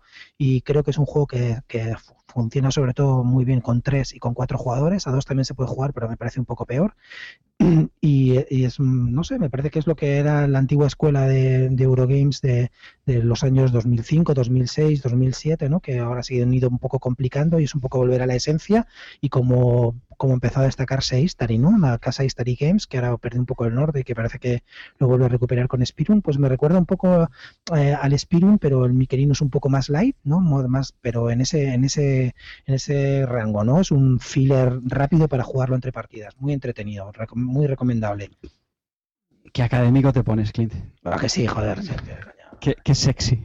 Explicando la, me- explicando la mecánica, no, pero luego ya. Bueno, pues tú, tú lo ¿La habéis recomiendas. probado? No, a ver, ¿qué opináis? Joder, ¿qué opináis? vosotros? Yo le tengo puntuado con un 4. Macho, de-. Pero, ¿pero te gusta o...? Arribas, tío. Vamos a ver, es un juego que en primera instancia parece un juego ligero, pero para ser un juego ligero, para mi gusto es demasiado analítico para la duración que tiene. Es decir, son unos 45 minutos, ¿no? Es un juego de mayorías. Eh, yo no soy muy amante de los juegos de mayorías y he de decir que los únicos que realmente me gustan son los de Kramer. O sea, de los juegos de mayorías que he probado hasta ahora, el que me ha gustado, bueno, también el de Francis Trejan, el Revolution. Pero eh, he de decir que de los, de los euros normales, eh, los únicos que realmente me han, estado, me han gustado como juego de mayorías son los que ha, ha hecho Kramer. Todos los que han hecho los demás me parecen un poco imitación de esas mecánicas y al final son más tediosos que lo que nos ofrece Kramer originalmente, ¿no? Eso por un lado. Y segundo es, eh, me parece un juego eminentemente táctico. Es un juego donde estás eh, reaccionando a cada momento y en el cual no puedes hacer una estrategia a largo plazo porque tiene un poco de desequilibrio, sobre todo en el desarrollo de las exposiciones. Pero por lo demás, bueno, al que le guste los juegos de mayoría, yo creo que le va a agradar. En general. Pero decir que a mí no me agradó y me pareció demasiado tedioso para ser ligero. Que intenta ser un juego ligero sin conseguirlo. Esa es mi opinión. Siguiente, venga, va, va dando caña. Te he dado, ¿no? ¿Tú te acuerdas, Calvo, o no? Pues yo he jugado Yo, varias partidas. yo, yo no, yo no he jugado muchas, he jugado dos. Eh, Yo para resumir lo que ha dicho David Arribas, eh, lo vamos, es que hay mucha gente que nos escucha que no tiene, o sea, que, que- que le cuesta un poco atender a toda la información que damos. Entonces yo se lo voy a resumir. Mi querido es caca. Punto. Es muy ¿Ves? Ya, constructiva se, tu quedan, crítica. se, queda- Pero- se quedan con la idea y ya está. Escuchadme un momento, ¿hace cuánto que no lo habéis jugado, tío? Yo te digo una cosa, a lo mejor en aquella época tal, pero yo te digo que ahora lo vuelves a, a retomar y no sé, me parece que, que vuelve a recuperar un sabor añejo bastante bueno, ¿no? Un buen vino. Abril del 2008. Bueno, bueno, macho. Pero si aún tenía pelo. Perdona, payaso, yo dejé de tener pelo, vamos, en el 50, chaval. No sé. Sí, yo- si te llamaban Elvis en el instituto, aún. coño. Sí. Yo antes de jugar a mi querinos prefiero jugar a otra cosa. De mayorías. Si vamos a A hablar de me- mecánica de mayorías, prefiero jugar a otro juego. Clint, a mí me llamaban Javi, Javier Melenas, el capricho de las nenas. Mira, un juego de mayorías. Un juego, un juego de mayorías que sí me gustó, macho, cuando lo jugué. eh, y que no es de Kramer. Caos en el viejo mundo. Sí, ese a mí también me gusta, ¿eh? Es uno de Pero los bueno, juegos de es que a mí un juego un poco más duro este. el Sí, hombre, es que el juego ligerito, mira, yo también tenía el Tribus este de, de Kramer y es que realmente es los juegos ligeros de, de juego de mayorías no me, no me acaban de llenar. Y el, el único que tengo todavía, yo creo, en la colección es el Atón, de dos jugadores, de Queen Games. Ese es es muy juego- bueno. Es un juego de mayorías para dos jugadores. Curioso. Vamos a ver, tíos. Entre el atón y el miquerino no hay color. Miquerinos de aquí a Lima. Atón es jena pura y dura, chicos. Mira, no sé si será ajena o pura o no, pero el Atón pueden jugar dos personas y el Miquerinos me aburre. ¿Sabes? O sea, lo encuentro tedioso. ¿Cómo pasa de vosotros, macho? Estoy martirizado aquí, tío. Qué La, la- incomprendido. la pena es que no te podemos matar con la caja en Miquerinos porque es pequeña. Pero te daba yo cajonazos con la caja hasta dejarte. Vamos. Eli- elige Sexta- arma, tío. Sextapléjico. Nos, te nos enterramos. Nos enterramos hasta, la- hasta las rodillas y, no- y nos pegamos martillazos.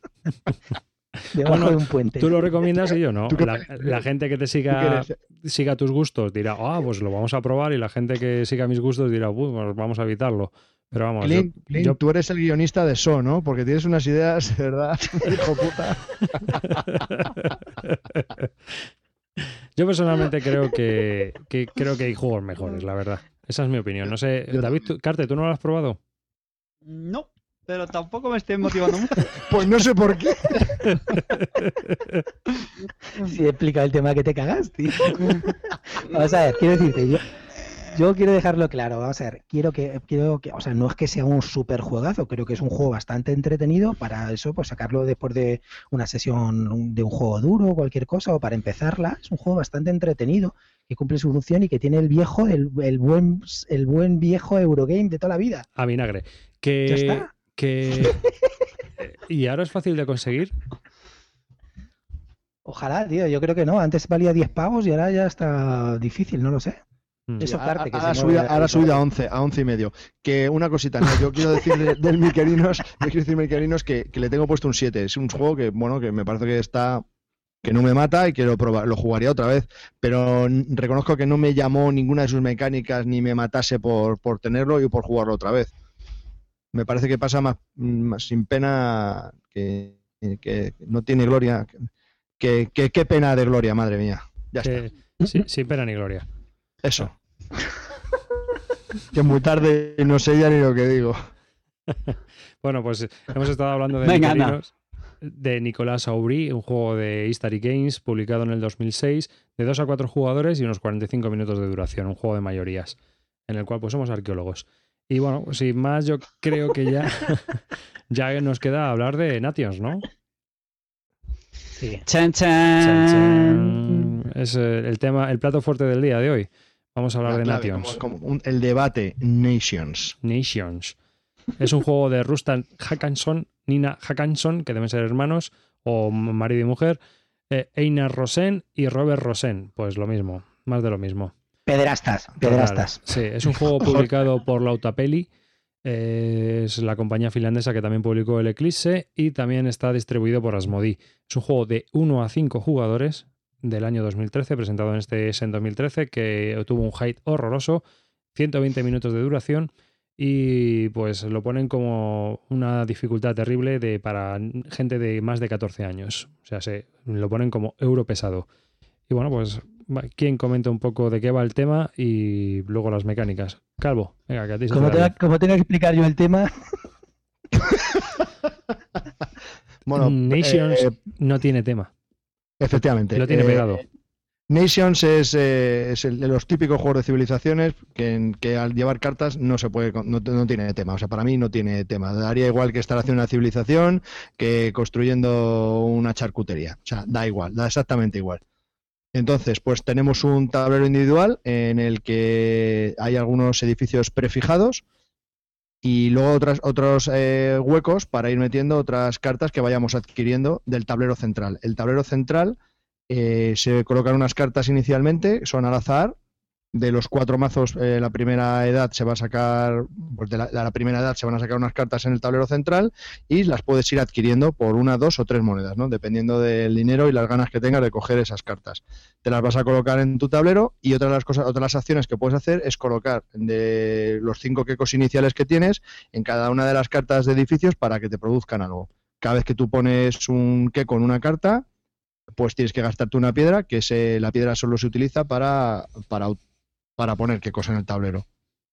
Eh, al final de, cuando todo el mundo ha pasado, lo que se hace es la fase de mantenimiento en el que dependiendo de donde tengas tus quecos y de las cartas que hayas adquirido, pues te van dando más piedra, más dinero, que el dinero solo sirve para comprar las cartas que del tablero central, eh, cereales, que es la comida, que solo te sirve pues para, para hacer frente a posibles pagos de hambruna que hay al final del turno y qué más eh, qué otro recurso hay y sabiduría o cultura digamos que es un track que hay alrededor de un tablero de puntos en el que bueno pues que mm, te van dando cultura que al final de cada de las rondas pares de las ocho que hay en la partida pues el que más adelante esté lo estoy explicando como el puto culo estoy saltando de un sitio a otro como un como un Bambi En tu línea.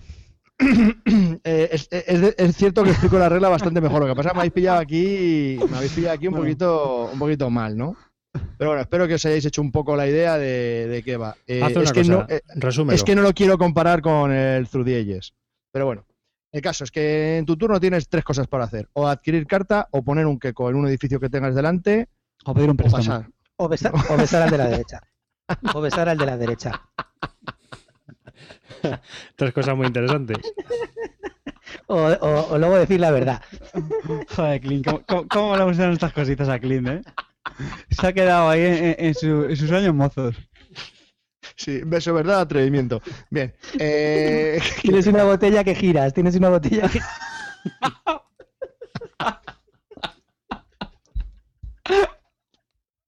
David, pon orden, que se nos ha ido. Qué pena que no se le joda el, el micro a Clint, macho. Se me tenga que joder a mí. Ay. Yo ya me he ido, tío. Yo me he ido. A ver, ¿dónde está, el dado, dónde, explicación que te estabas currando, coño? dónde está el dado de ocho caras para hacer una tirada de cordura? Porque me he pirado. Ocho caras chinas. Bueno, pues eso. eh, o compras carta, o pones un que con tu tablero, o pasas. Creo que no, no recuerdo más, pero creo que no había otra opción por hacer. Bien. Eh, mm, eh, eh, eh, sigue tú, que me, que he quedado ñeco. No, la- las has explicado. Hay una cosa que no has dicho, creo, que es el tema de los eventos, que es muy, muy interesante, y es que son ocho rondas, en cada ronda se muestra una carta de evento. Y esta carta va a tener un, un bonus y un- una penalización, un malus. Eh, pues, por ejemplo, el bonus, el jugador que al final del turno eh, tenga más comida o tenga mayor fuerza militar, pues se lleva algo, se lleva dinero o un beneficio. Y una penalización, pues algo parecido. Por ejemplo, el que tenga peor estabilidad, pues pierde tanto. Y eso es interesante porque en parte, en parte, mm, te hace guiar tu estrategia durante ese turno. Algo que añade un poquito de tensión al juego porque tienes que estar pendiente de no ser el jugador que penca en la penalización o al contrario, intentar llevarte el, el- el bonus. Oye, una cosa, que lindo. todo el mundo juega mal. Sabes que la penalización se la- te la puedes descontar con la estabilidad. Claro. Hay gente que no lo está jugando así, ¿eh? Pero eso es importante. David, ¿lo sabías? Sí, sí, jugamos así nosotros. Ya estás listo que todo lo sabe. Pero, tío, Clint, ¿tú de qué Que- planeta vienes, tío? Que el calvo explica aburridamente las reglas, pero las explica bien. Se las prepara durante cinco horas No, antes. joder, que lo he leído que es una de las cosas que más se olvida la gente en ese sentido, eh, fuera de coña, ¿eh? No, no, en, en nuestro caso se jugó así porque hubo gente que perdió estabilidad, así que quiero recordarlo durante la partida. Pero vamos, en general, ¿qué sensaciones os, os causa este Nations? ¿Vosotros creéis que se parece al Through the Ages? Mm, No mucho. Yo creo que nos empeñamos en comparar siempre las cosas. Siempre todos como el Catán, todos como el Monopoly, como el Risk. y, y yo creo que no, que son juegos que sí, que son de civilizaciones, pero en mi opinión no ofrecen sensaciones mm, más bien distintas. Tienen cosas en común, parecidos, pero yo creo que no. Vale, yo lo que creo que Salvo- se le- lo que le pasa a este, a este juego se le compara con el Through the Ages porque eh, es un juego de civilizaciones y de cartas. Yo creo que ya por eso ya tiene que parecerse al Through the. Y aparte, el Blada eh, lo que hizo es estar en la, última parte del diseño de, de la producción del juego, ¿no? Del Nations. Entonces, pues bueno, yo creo que entre todos han logrado eh, mejorar algunos aspectos del Through the Ages. Mm. A ver, algunos parecidos tienen. Eh, el tema de los recursos, eh, la mecánica de que tú eliges cartas de una fila y te puede costar más o menos dependiendo de si la coges de un sitio u otro. Y lo de meter cartas en tus edificios pagando piedra, eso es muy parecido. Sí, no, a ver, parecidos tiene, pero yo insisto, en cuanto a sensaciones, que para mí al final es lo más importante cuando juegas un juego, son, son más bien distintas. Yo soy fan declarado del, del Through eh, y a mí este me, encantó. Solo he hecho una, una, partida, eso es cierto, hay que, hay que darle más meneos. Pero fue esa sensación de decir, joder, me echaba otra ahora mismo. Y eso es un signo buenísimo. Si me preguntaran ahora cuál prefiero, cuál mejor, yo creo que son juegos distintos. Lo hemos hablado ya también cuando hablamos de Essen. Tienen características diferentes, duración, complejidad, incluso forma de jugarlos. A ver, yo creo, yo voy a dar mi opinión seria sobre, sobre el tema. Yo creo que el, el Through the Ages es un juego que al salir todas las cartas tiene un componente estratégico muy alto. Es decir, tú sabes cómo van a cuándo van a salir, a lo mejor cuando sí, cuándo van a salir, entonces puedes prever qué es lo que puedes hacer en tu turno o en los turnos siguientes. Sin embargo, el Nations no salen todas las cartas de todos los mazos. Entonces tienes, es más táctico, es tienes que ir eh, evolucionando tu nación en función de las cartas que van saliendo. ¿Vale?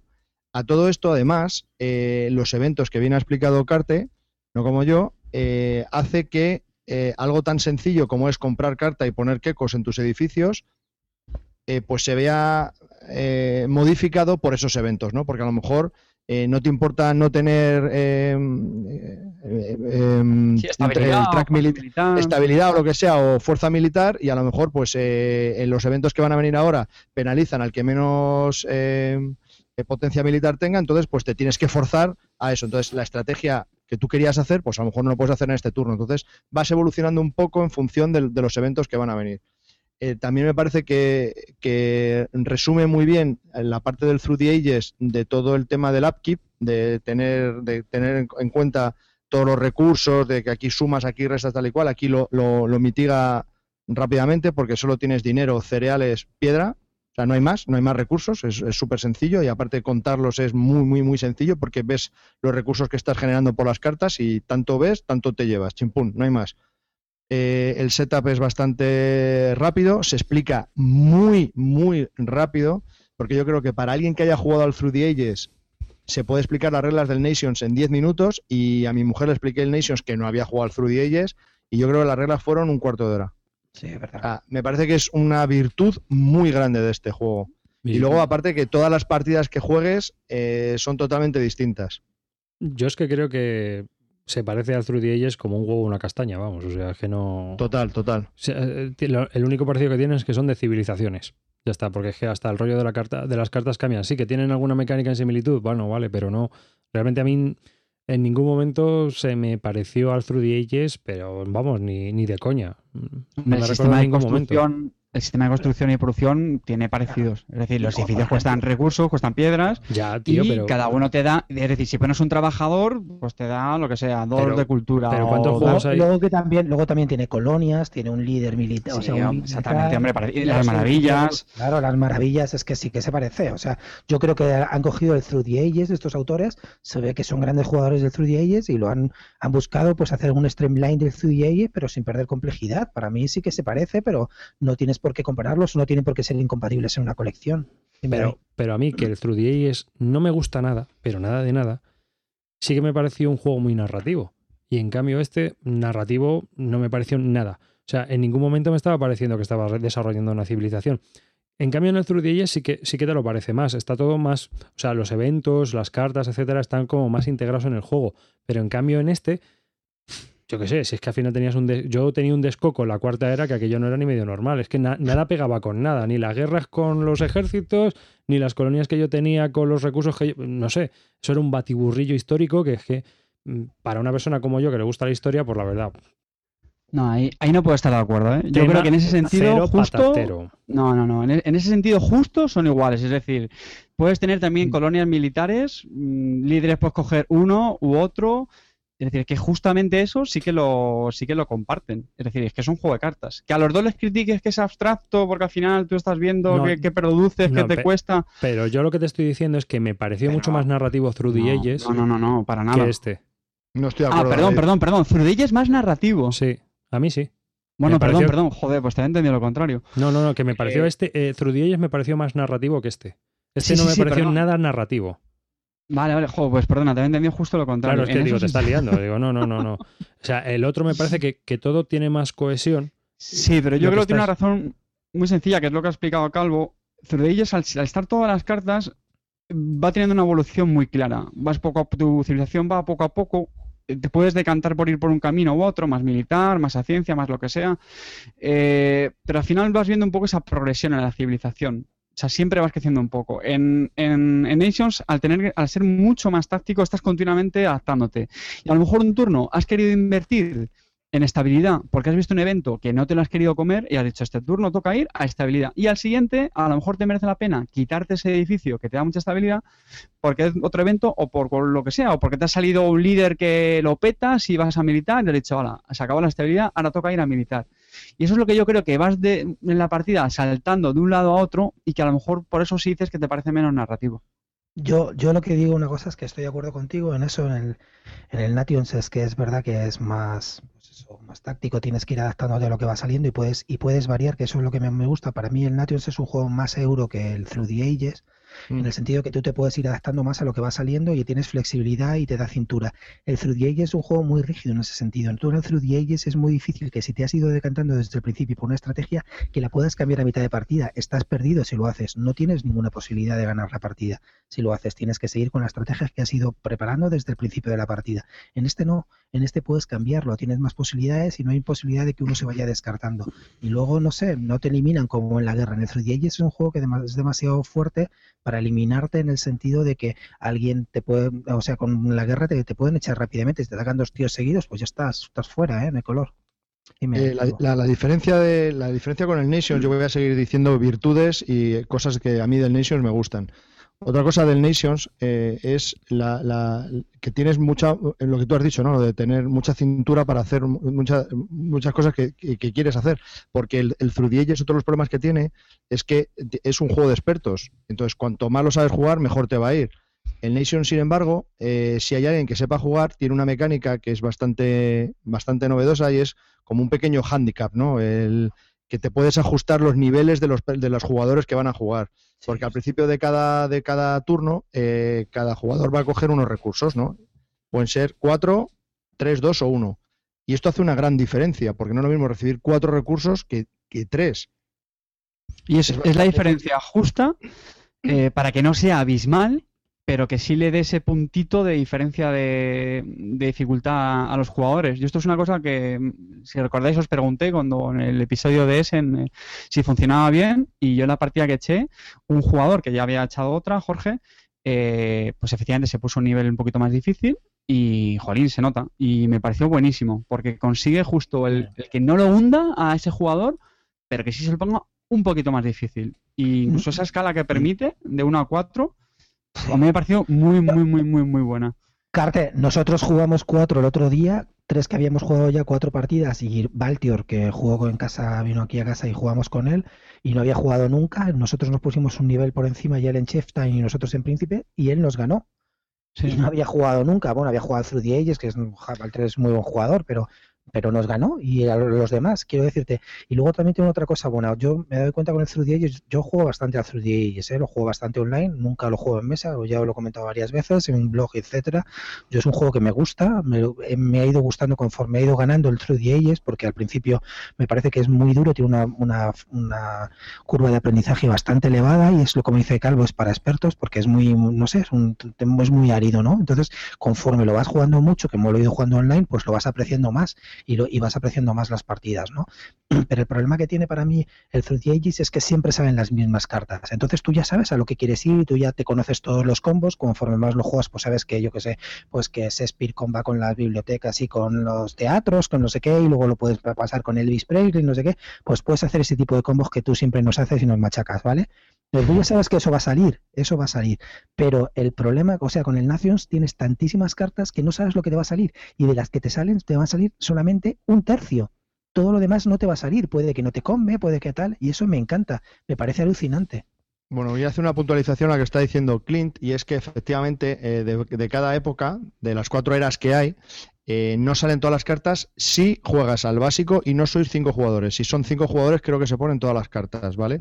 Pero también lo mitiga metiendo más mazos, porque tiene para cada época y para cada y para los eventos de cada época eh, cartas para jugadores avanzados y cartas para jugadores expertos. O sea que podríamos tener eh, mucha más variedad de cartas si incrementamos el nivel. Es otra de las cosas que quería puntualizar que me gustan de este juego. Ahora que has dicho lo del quinto jugador, a mí me gustaría preguntaros una cosa porque yo creo que en este juego, jugando a cinco, el quinto jugador está muy penalizado. Bueno, de, de hecho es que me, me, parece que es... Ah, no. ¿Es decir que es una rata o no? ¿O es para cinco jugadores realmente? Es para cinco jugadores y de hecho dicen en las reglas que para cinco jugadores que hay que haber jugado unas cuantas partidas porque es un poquito... Se hace un poco through the ages. Un poco dificilillo de jugar. Es que el quinto jugador va a coger siempre los restos. Cuando se seleccionan o sea, la primera carta y estas historias. O sea, yo creo que está bastante penalizado ¿eh? a cinco jugadores. Yo no creo Ahora, que escale bien. No lo sé. Pero vamos a ver, no sé. quiero decirte, o sea, es que eso no lo entiendo. Si estás jugando a cinco jugadores y va a ser quinto, pues tío, ve a por, a por guerra como un loco para conseguir eh, avanzar en el orden de turno. No te queda otra. Sí, no te digo yo que no. Pero que ese turno ya estás vendido. Sí, bueno, pero. Y, y hay ocho. ¿Sabes? O sea, si, si salen cartas, eh, da la, la, opción de que vayan saliendo cartas y demás, como es eminentemente táctico, el quinto jugador va, va, a, va a quedarse con los restos de lo que hay. Pero yo es, quiero decirte, va a quedarse con los restos, es decir, primero hay cuatro que eligen antes y luego el quinto elige otra carta y otra vez al siguiente le volvería a tocar al primero, pero no siempre vas a ir a por cartas, no sé. quiero decirte, es que no. No, no, yo te digo si te da esa sensación, a ti no te la está dando. No, no, la verdad que no. A mí Yo creo me, que tampoco, ¿eh? A mí me parece que sí. Yo creo que tampoco. Es, igual que a cuatro, que hay que, que hay que pelear por no ser siempre el último en cada track, pero bueno. Claro. Cuanta más competitividad, pues yo creo que, que mejor, ¿no? Y no creo que esté tan tan penalizado. Yo creo que sí. Quería, quería contestar una pregunta del, del chat de YouTube de David Martín Morillo, que es una de las. eh, nos hace una pregunta que es. Pregunta del millón. ¿Merece la pena por componentes los 55 euros que vale? Bien, aquí es el, pu- el único punto negativo que yo le daría a- al Nations y es que la caja es enorme, es enorme. Sigo sin comprender por qué los tableros eh, centrales y de track de puntuación, por qué no los han dividido en dos o los han doblado, porque podría caber una caja la mitad de grande que es, porque es que hay muchísimo aire, las cartas son muy pequeñas, los MIPES pues son la cantidad de MIPES normal para, para cinco jugadores. Y luego los tableros, es que realmente no entiendo por qué hay algunos que son duros y vienen enteros, no se doblan y ocupan lo que son la caja, y luego los tableros individuales que son bastante finos y no sé, y tampoco se doblan, no sé, no sé, no, no logro entender, no logro entender el tamaño de la caja, es lo único que no me gusta de- del Nation, ¿no? que no entiendo que un juego de cartas tenga una, una caja tan grande. Yo creo que eso es porque huele a expansión. Y de hecho, sobre lo que comentaba antes Clean, sobre el Through the Ages, de que siempre son las mismas cartas, mm, yo creo que aquí también de nuevo van a aprender la lección sobre lo que le ha pasado al Through the Ages y van a tener muy claro que una de las claves para este tipo de juegos es darle más rejugabilidad con más cartas. Porque efectivamente Joder, si ya, ya vienen un montón de cartas, tío, en serio. ¿Habéis Bueno. jugado con el modo experto? ¿Con las del modo avance y del modo experto? ¿Lo habéis jugado todo? No, no, si Yo yo he estoy de acuerdo que con lo que viene en he el básico da para un montón de partidas. Estoy de acuerdo con eso. Yo, de hecho, Mira, yo ahora mismo que me enamoró cuando me lo explicaron, hicieron el setup y dije, joder, se usan solo esas cartas y te vienen todas estas todavía. Pero que al final ya sabes cómo es esto, juegos que triunfan y salen bien, pues... mm, Mira, yo ya, yo ya llevaré- yo ya llevo seis partidas, ¿vale? Y yo ya lo he jugado en modo, con las cartas, en modo advance, el próximo día lo jugaremos como experto y con los tableros B. Es decir, y, y aún me quedan, mm, o sea, veo que aún faltan un montón de cartas por salir y, y cosas por ver, no sé, me parece que, que está, que en cuanto a rejugabilidad está bastante bien, no hace falta No, ninguna no, expansión. Que, que estoy de acuerdo, ¿eh? totalmente de acuerdo en que con lo que traes más que suficiente, pero que, insisto, si yo creo que mm, acabarán sacando otra expansión, sobre todo por el éxito del juego, ¿eh? no porque realmente el básico le haga falta.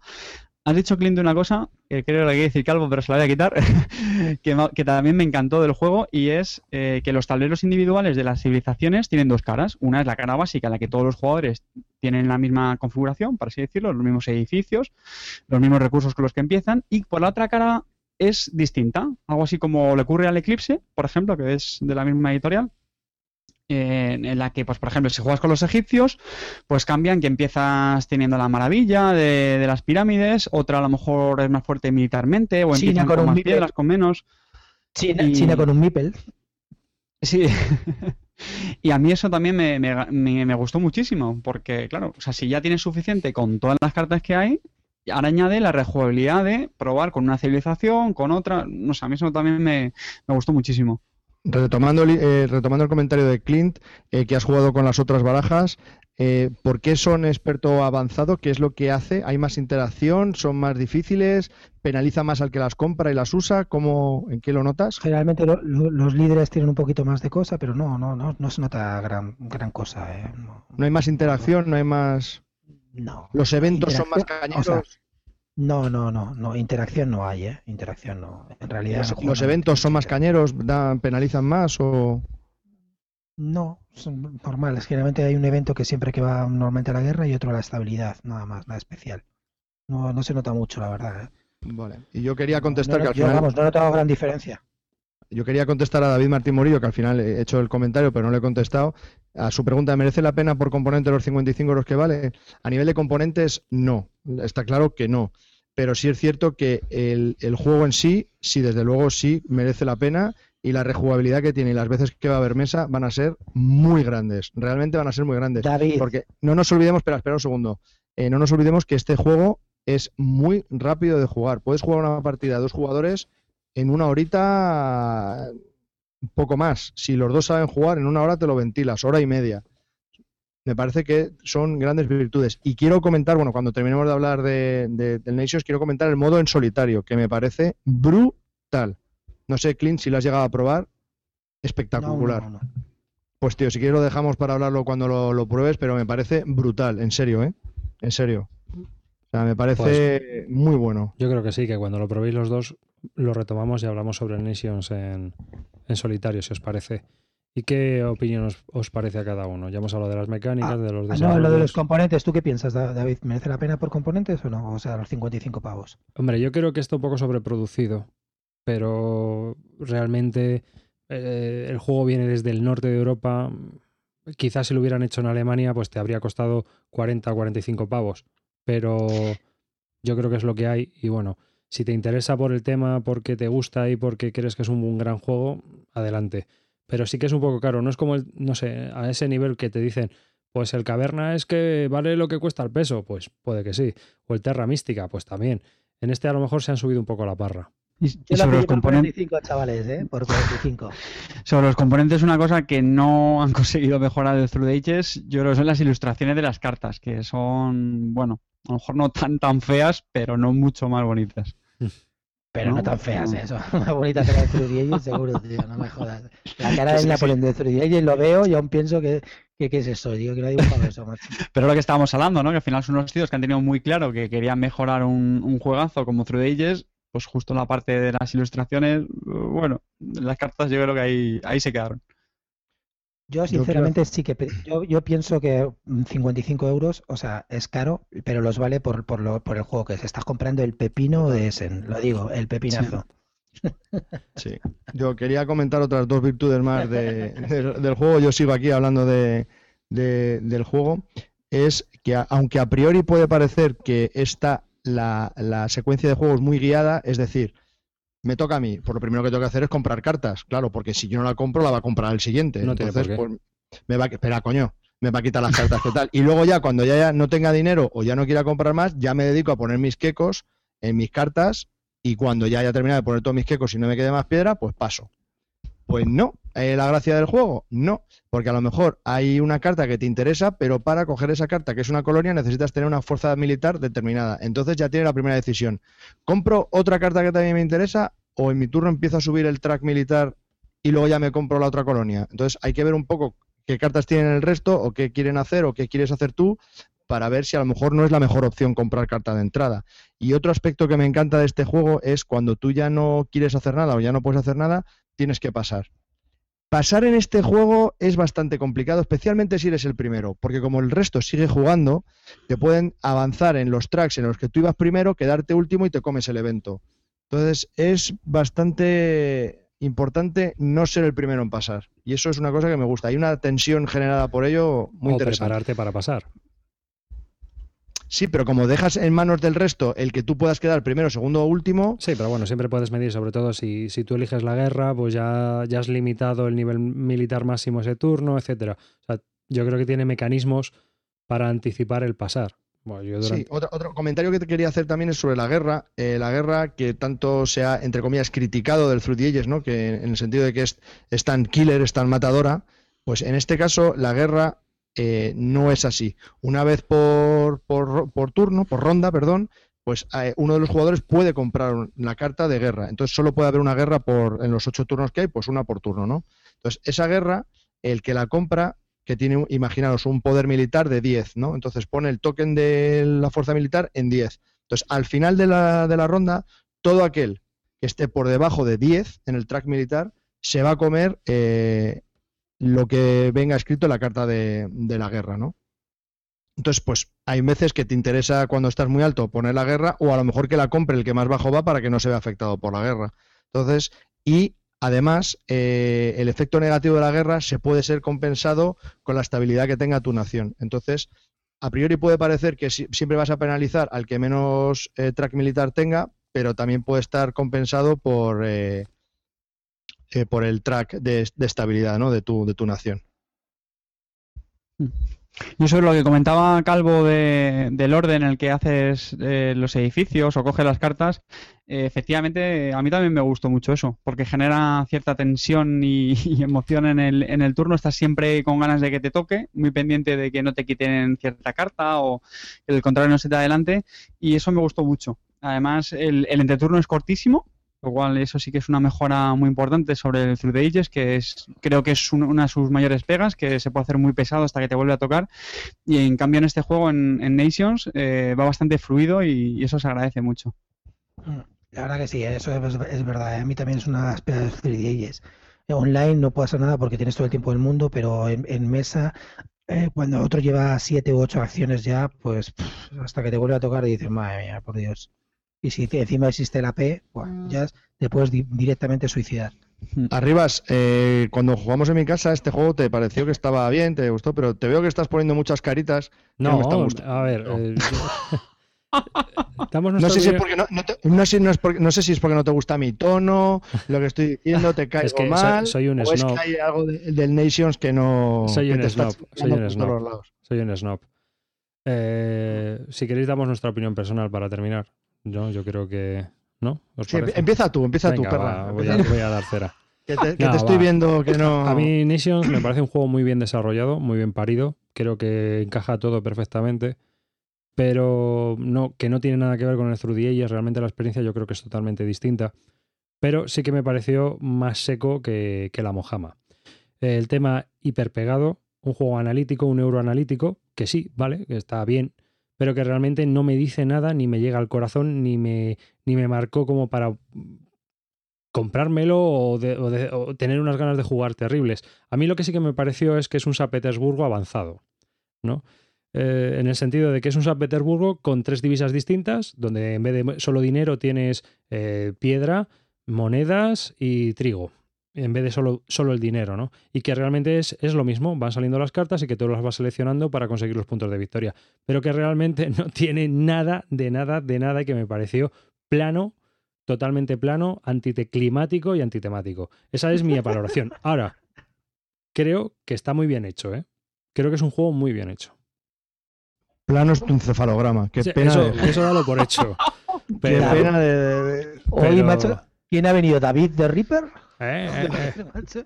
¿No, no, no podemos echarte a ti de, de esto? No podemos, ¿no?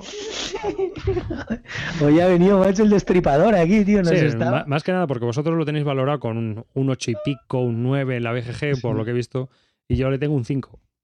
Es decir, que me parece correcto, ya está, un juego, un euro correcto, con mucho hype, mucho, mucho, uy, ah", pero es demasiado analítico para mi gusto y realmente prefiero otro tipo de juegos. No es un euro que me haya llegado a- adentro y creo que tampoco aporta nada, pero nada nuevo, o sea, es que no tiene nada que, que decir en ese aspecto. Realmente, eh, en cuanto a componentes calidad, yo creo que si te gustan los juegos analíticos, este te va a, jugar- a gustar, pero que no, no hay ninguna. Yo creo que hay alternativas mucho mejores. Sobre Vale, todo yo en, a- este, en este año.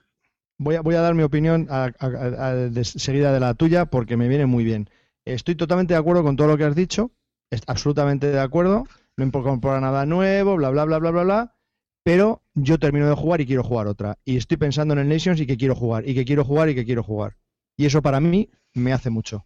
Y esas sensaciones que me aporta de esa ligera tensión que tiene en todos los sentidos, me gusta. Y lo quiero seguir jugando, por eso yo lo valoro como lo he valorado. Y estoy de acuerdo con lo que has dicho, ¿eh? que no incorpora. Ahora bien, eso que has dicho que hay mejores opciones que han salido este año.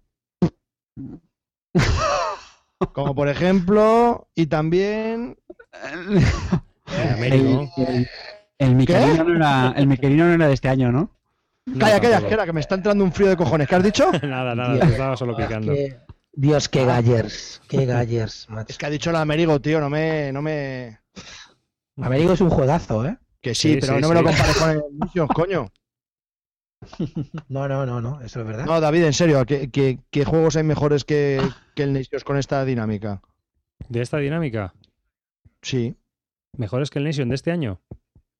O de este año de, de la vida mundial. Mira, el San Petersburgo. ¡No! Si es No. lo mismo, O sea, pero con tres monedas no. más. Nada. Pues es que. San. Petersburgo lo tenéis sobrevalorado. Sí, sí, por eso mismo, es que encima eso, fíjate. Lo tenéis Bueno. Macho. ¿eh? Ese para otro, ese va para, para otro podcast. ¿no? Vamos a ver, no habíamos quedado que con psicotrópicos no podíamos hacer el programa. Qué pena, de Si verdad. vamos a psicotrópicos lo decís, tío. Nos metemos dos psicotrópicos y aquí hablamos, tío. ¿Eh? Pero Bueno, venga, Carte. Venga, yo, yo voy a concluir diciendo que he comenzado mi opinión sobre este juego con una comparación y voy a terminar con otra, ya que para demostrar que nos gustan las comparaciones. Y es un juego que me gusta mucho, muy recomendable, pero ante la eterna pregunta que siempre la gente se hace, bueno, ¿y, y con cuál te quedas? ¿Con el Through o con este? Pues si tuviera que elegir uno, fíjate todo lo que te digo, que me, quedaría con Through. Yo lo compararía como un 18XX y un American Rails, un Chicago Express. Es decir, estos están muy bien, pero no me llegan a dar las sensaciones, eh, la pedazo de, de tensión, de estrategia, de toma de decisiones tan sumamente brutal que tiene el, el, Through the. Entonces, me, ha gustado mucho Nations y vamos, estoy como loco por jugarlo, pero entre los dos me quedo con Through the yo es que esas decisiones tan duras, tío, ya me pasó cuando estaba mi mujer. Que a lo ¿Cuántas mejor se- partidas llevar, David? ¿De qué? De Nations, Eh, de una, pero mira, ahí, ahí le voy a dar un puntito de razón arriba. Tengo que decir, escucha, escucha. La sensación que tuve, ya la he dicho cuando terminé, fue, joder, me quiero echar otra. Pero tengo un poco la duda de si se puede hacer algo repetitivo. Porque al final, tampoco, como estás continuamente adaptándote, es un poco como. En cambio, para mí, la épica que tiene una partida de Through Ages, cuando llega al final, de la, bueno, al final, ya la era 3 de la partida, o sea, te pueden salir partidas, tío, mm, míticas. O sea, Pero, y tío, aquí, pero aquí vienes a jugar, no a sufrir y pasarlo pero eso mal, voy, tío. pero eso voy. Por, Para eso sufrir y pasarlo mal, ya cuando mi mujer estaba No, que si se quedaba embarazada del segundo o no, eso sí que era una decisión, eso sí que era sudores fríos, eso sí que era, vamos, Pero eso voy, por eso digo que son juegos distintos. Por eso juegos morir, tío, distintos. yo no quiero vi- revivir eso otra vez, tío, con un Zudy Ages cada partida que juegue, tío, esa tensión que, que- que- que- que no tengo dedos ya ni uñas, me como... Pero a eso voy, son juegos distintos, que creo que los dos tienen muchísimas virtudes, especialmente en Nations, pero que si tuviera que elegir uno me quedaría por mi, por, pero simplemente por mis gustos. Yo sé que hay mucha gente que, que no van con esos gustos, entonces, en mi gusto, donde priman más juegos más pesados, con una curva muy alta mm, y sobre todo con una épica, que es lo que creo que le faltaría a este juego, a Nations, Eh, si tuviera que Este, elegir me quedaría con él. este épica no tiene ninguna. No, no, épica, épica, no este No, no, que épica no tiene ninguna, el Nations. Eso, eso está claro. Es, Claro. Un juego, es un euro muy bien parido, Pero pero, no una tiene partida, épica. no lo sé. ¿eh? Y aparte también, otra cosa que no hemos dicho es que las puntuaciones creo que suelen ser muy parecidas. Eso no me gustó mucho, por ejemplo. Es, Que tú creas que por muy bien, muy bien que lo hagas no vas a despegar. Despegar, o sea, que al final no hay mucha diferencia. Entonces eso pues, tampoco tiene mucha, mucha emoción, ¿no? O decir, joder, es que lo he petado o he sacado esta, esta diferencia de puntos. No, al final se queda un poco ahí. Vale, sí, te he ganado por dos puntos, por tres, pero insisto, he hablo solo con una sola partida y bueno, hay que, hay que darle más meneos. Clint, tío, danos tu opinión, que creo que eres el único aquí que va a coincidir conmigo. Por favor, tío, estate de mi lado. Ah, Totalmente extraño en este mundo, pero te coincido contigo. Es el pepino de Essen, para mí. Que a mí me gusta, juego, oye, y ha coincido con eso. Una ¿eh? cosita. Calla, normal, tú No, calla. eh, eh, el me da extraño soy yo, que no le Clint, gusta. sigue, Clint, tú callaros, anormales. Clint, por favor, tienes la palabra. Lo que quería comentar, eh, me parece un poco, ah, mm, Carte, yo creo que todo eso lo estás comentando con más de 150 partidas a tus espaldas de 3D Ages. No tiene absolutamente nada que ver. Es decir, tú al 3D Ages, tú juégalo con un novato y me hablar de tensión, que no tiene ni puta idea, ni sabe por dónde va, y dice, espera, ¿cómo se subía esto? ¿Cómo se actualizado? Ah, que ahora viene corrupción. No se entera de nada. Es imposible. Pero tú me estás hablando ya con una partida y parece que ha jugado porque fíjate, esa es la virtud del no, juego. Lo he Pero dicho. es que el dicho- 3D Ages, reconóceme que No, a ver, lo que quiero decir es que con una sola que partida, la sensación que me da, la sensación, es que es un juego que no puede alcanzar la épica que me proporciona partidas de Through the Ages. Es así sencillo. Insisto, es la sensación que me da con una partida de Nations. pero la ¿Qué no partida- quita? Primero, pero que no sea un juegazo. Y segundo, que tenga muchísimas ganas de rejugarlo. Pero como, pues yo qué sé, pues como sí, me gustan muchísimo más juegos que no tienen que ser súper duros ni súper épicos. Pero por eso digo que son juegos distintos que juegan en ligas diferentes. Y simplemente quería concluir si tuviera que elegir con uno o con otro, pero que me parece un juegazo y coincido con que de este Essen, efectivamente para mí es el mejor de todos. Luego también quiero comentar una cosa. A mí me gusta, a mí sí que me gusta el sistema de puntuación. Dices que son tensas, pero a mí sí que me encanta. Me encanta el sistema de puntuación porque puntúas por todo y eh, puntúas por todo lo que hay en la mesa. Lo que no me gusta del Through the por ejemplo, es el sistema de puntuación, precisamente. Es que puntúas por los eventos que te van saliendo, que te tienes que tener la suerte que te salgan y que coincidan además con tu estrategia. Porque a lo mejor a otro le salen y no lo coinciden y no te lo ponen. Y al final, la puntuación al final del Through es una cosa oculta que depende de la suerte. Y eso no me lo podrán negar. No, te lo niego. Venga. Vamos A ver. estáis- hablando- de gente que lleva ciento y pico partidas, tío. O sea, No. Bueno, pero yo lo que yo te- lo que yo quiero comentar es eso, que a mí, por ejemplo, el sistema de puntuación es muy claro para mí y siempre van a lo mismo. Entonces, Clint, claro que cuéntale cómo ha sido la puntuación. Cuéntale cómo ha sido la puntuación de la partida que hemos echado. no estamos hablando del Through the Ages, ¿eh? Así que fuera. 50-51. No, no, no, de Through the Ages dejarlo, porque no estamos aquí comparándolos y ya nos No, vamos pero hora, ¿eh? lo que, es lo que yo digo, que eso que a mí, a mí sí que me parece y que dentro de una colección me caben los dos perfectísimamente. Es verdad que el Nations es más euro que el Through the Ages. El Through the Ages tiene otra cosa más, ¿no? Es un poco a lo mejor más otro tipo de, juego, ¿no? Pues no sé, puede ser narrativo, como tú dices, o etcétera, pero sí que es verdad que este es más euro porque te permite pues más cintura, poder recuperarte a lo largo de la partida, etcétera. Entonces me parece que, es buen juego y que, a mí los dos me gustan, ¿eh? Los dos se mantendrán en mi colección, pero hay una diferencia. El 3D Age me lo compré hace poco en español y llevo eh, cero partidas físicas. Nations me lo compré en, en Essen y llevo ya seis partidas. ¿Me lo explicas? No, no, que sí, estoy totalmente todo. de acuerdo. Y yo el mío, el mío de caja, pues lleva sin ver mesa, pues no sé, como, como dos años. Si, Y si lo que te rondaremos, nena. Ya. Bueno, pero también por culpa tuya, no lo quieres jugar. Pero es que, es que yo creo que son mm, juegos Pero por totalmente eso- distintos. Por eso Claro, os claro, estaba claro, claro, antes. Es que no tienen nada que ver, coño. Total, que- total. Es que este es un juego de optimización y el otro es un juego épico, estratégico, super puzzle del Vlad Chivatil que es muy bueno haciendo juegos. Y este juego está también muy bien hecho, pero que eh, es lo que yo comento. A mí me resultó más plano que la leche. O sea, no me cuenta nada, no me dice nada. Pero sí que coincido con vosotros en que, por ejemplo, la puntuación también está muy chula y coincido con vosotros en que el juego está muy bien hecho, que está muy bien parido. Al que le gusten los juegos de optimización, yo creo que, vamos, mm, apuesta segura, ¿eh? Tienen en común en los dos en que son juego de civilizaciones. Chimpún. Y, y creo que estoy de acuerdo con todos vosotros en que eh, tiene perfecta cabida ambos juegos en la colección de cualquier persona. Si esa persona le gusta jugar al 3D Ages con jugadores, eh, con su grupo de juego normal, que son jugadores duros y tal, tal, tal, y el Nations, pues cuando quiere echar una partida más light y que no se quiere meter en, o, o con jugones nuevos, que no se quiere meter una partida de 3-4 horas. Yo creo que los dos dicho. perfectamente en, en tu colección. Es lo que tú has dicho. Por ejemplo, si tú has jugado mucho al 3D Ages, no te apetece jugar con nuevos. En cambio, en el Nations, como tienes ese sistema de compensación, pues dices, sí, venga, me la voy a echar. Vosotros vais al Chefstein y yo, venga, tres, tres niveles más, caldas pelotas. más divertido, ¿no? Claro, pues yo creo que, que- están perfectamente los en tu colección. Yo, por ejemplo, el Fruit Ages lo vendo porque sé que no me gusta jugarlo por toda esa, esa dureza que tiene, entonces pues lo largo porque sé que mm, no lo voy a jugar nunca. Y aparte que el, re- el resto del equipo lo tiene, entonces pues si alguna vez raro que me dé la ganas de jugarlo, pues lo jugaré con alguien. Vamos, que ya te digo que, que Carte, que contigo no lo puedo jugar porque la diferencia de niveles es tan grande que es que es como jugar con un dummy, aunque lo haces siempre conmigo, pero Bueno, pues, si queréis, lo, ya hemos dado nuestra opinión, que luego cada uno valore según los gustos de, de- que conozca de cada uno de nosotros, adaptarlos a sus propios gustos e intereses y saber si este juego entra en su colección o no entra en su colección. Eh, sí que es cierto que es uno de los pelotazos de Essen. Aquí os hemos dado la opinión de cada uno, a favor y en contra, o sea que, que podáis decidir vosotros. Yo estoy muy snob en este programa, pero bueno, es lo que hay.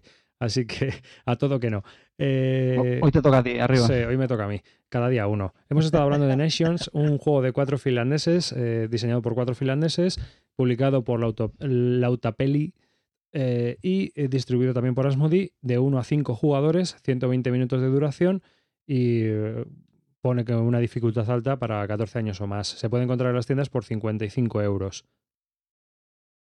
Y bueno, yo creo que ya hemos llegado a otro episodio final del podcast de Bislúdica. Yo creo que Oh. oh, ya toca despedirnos. Eh, gracias a todos los que nos habéis escuchado en directo por aguantar hasta esta hora, hasta casi las 12 de la noche este domingo.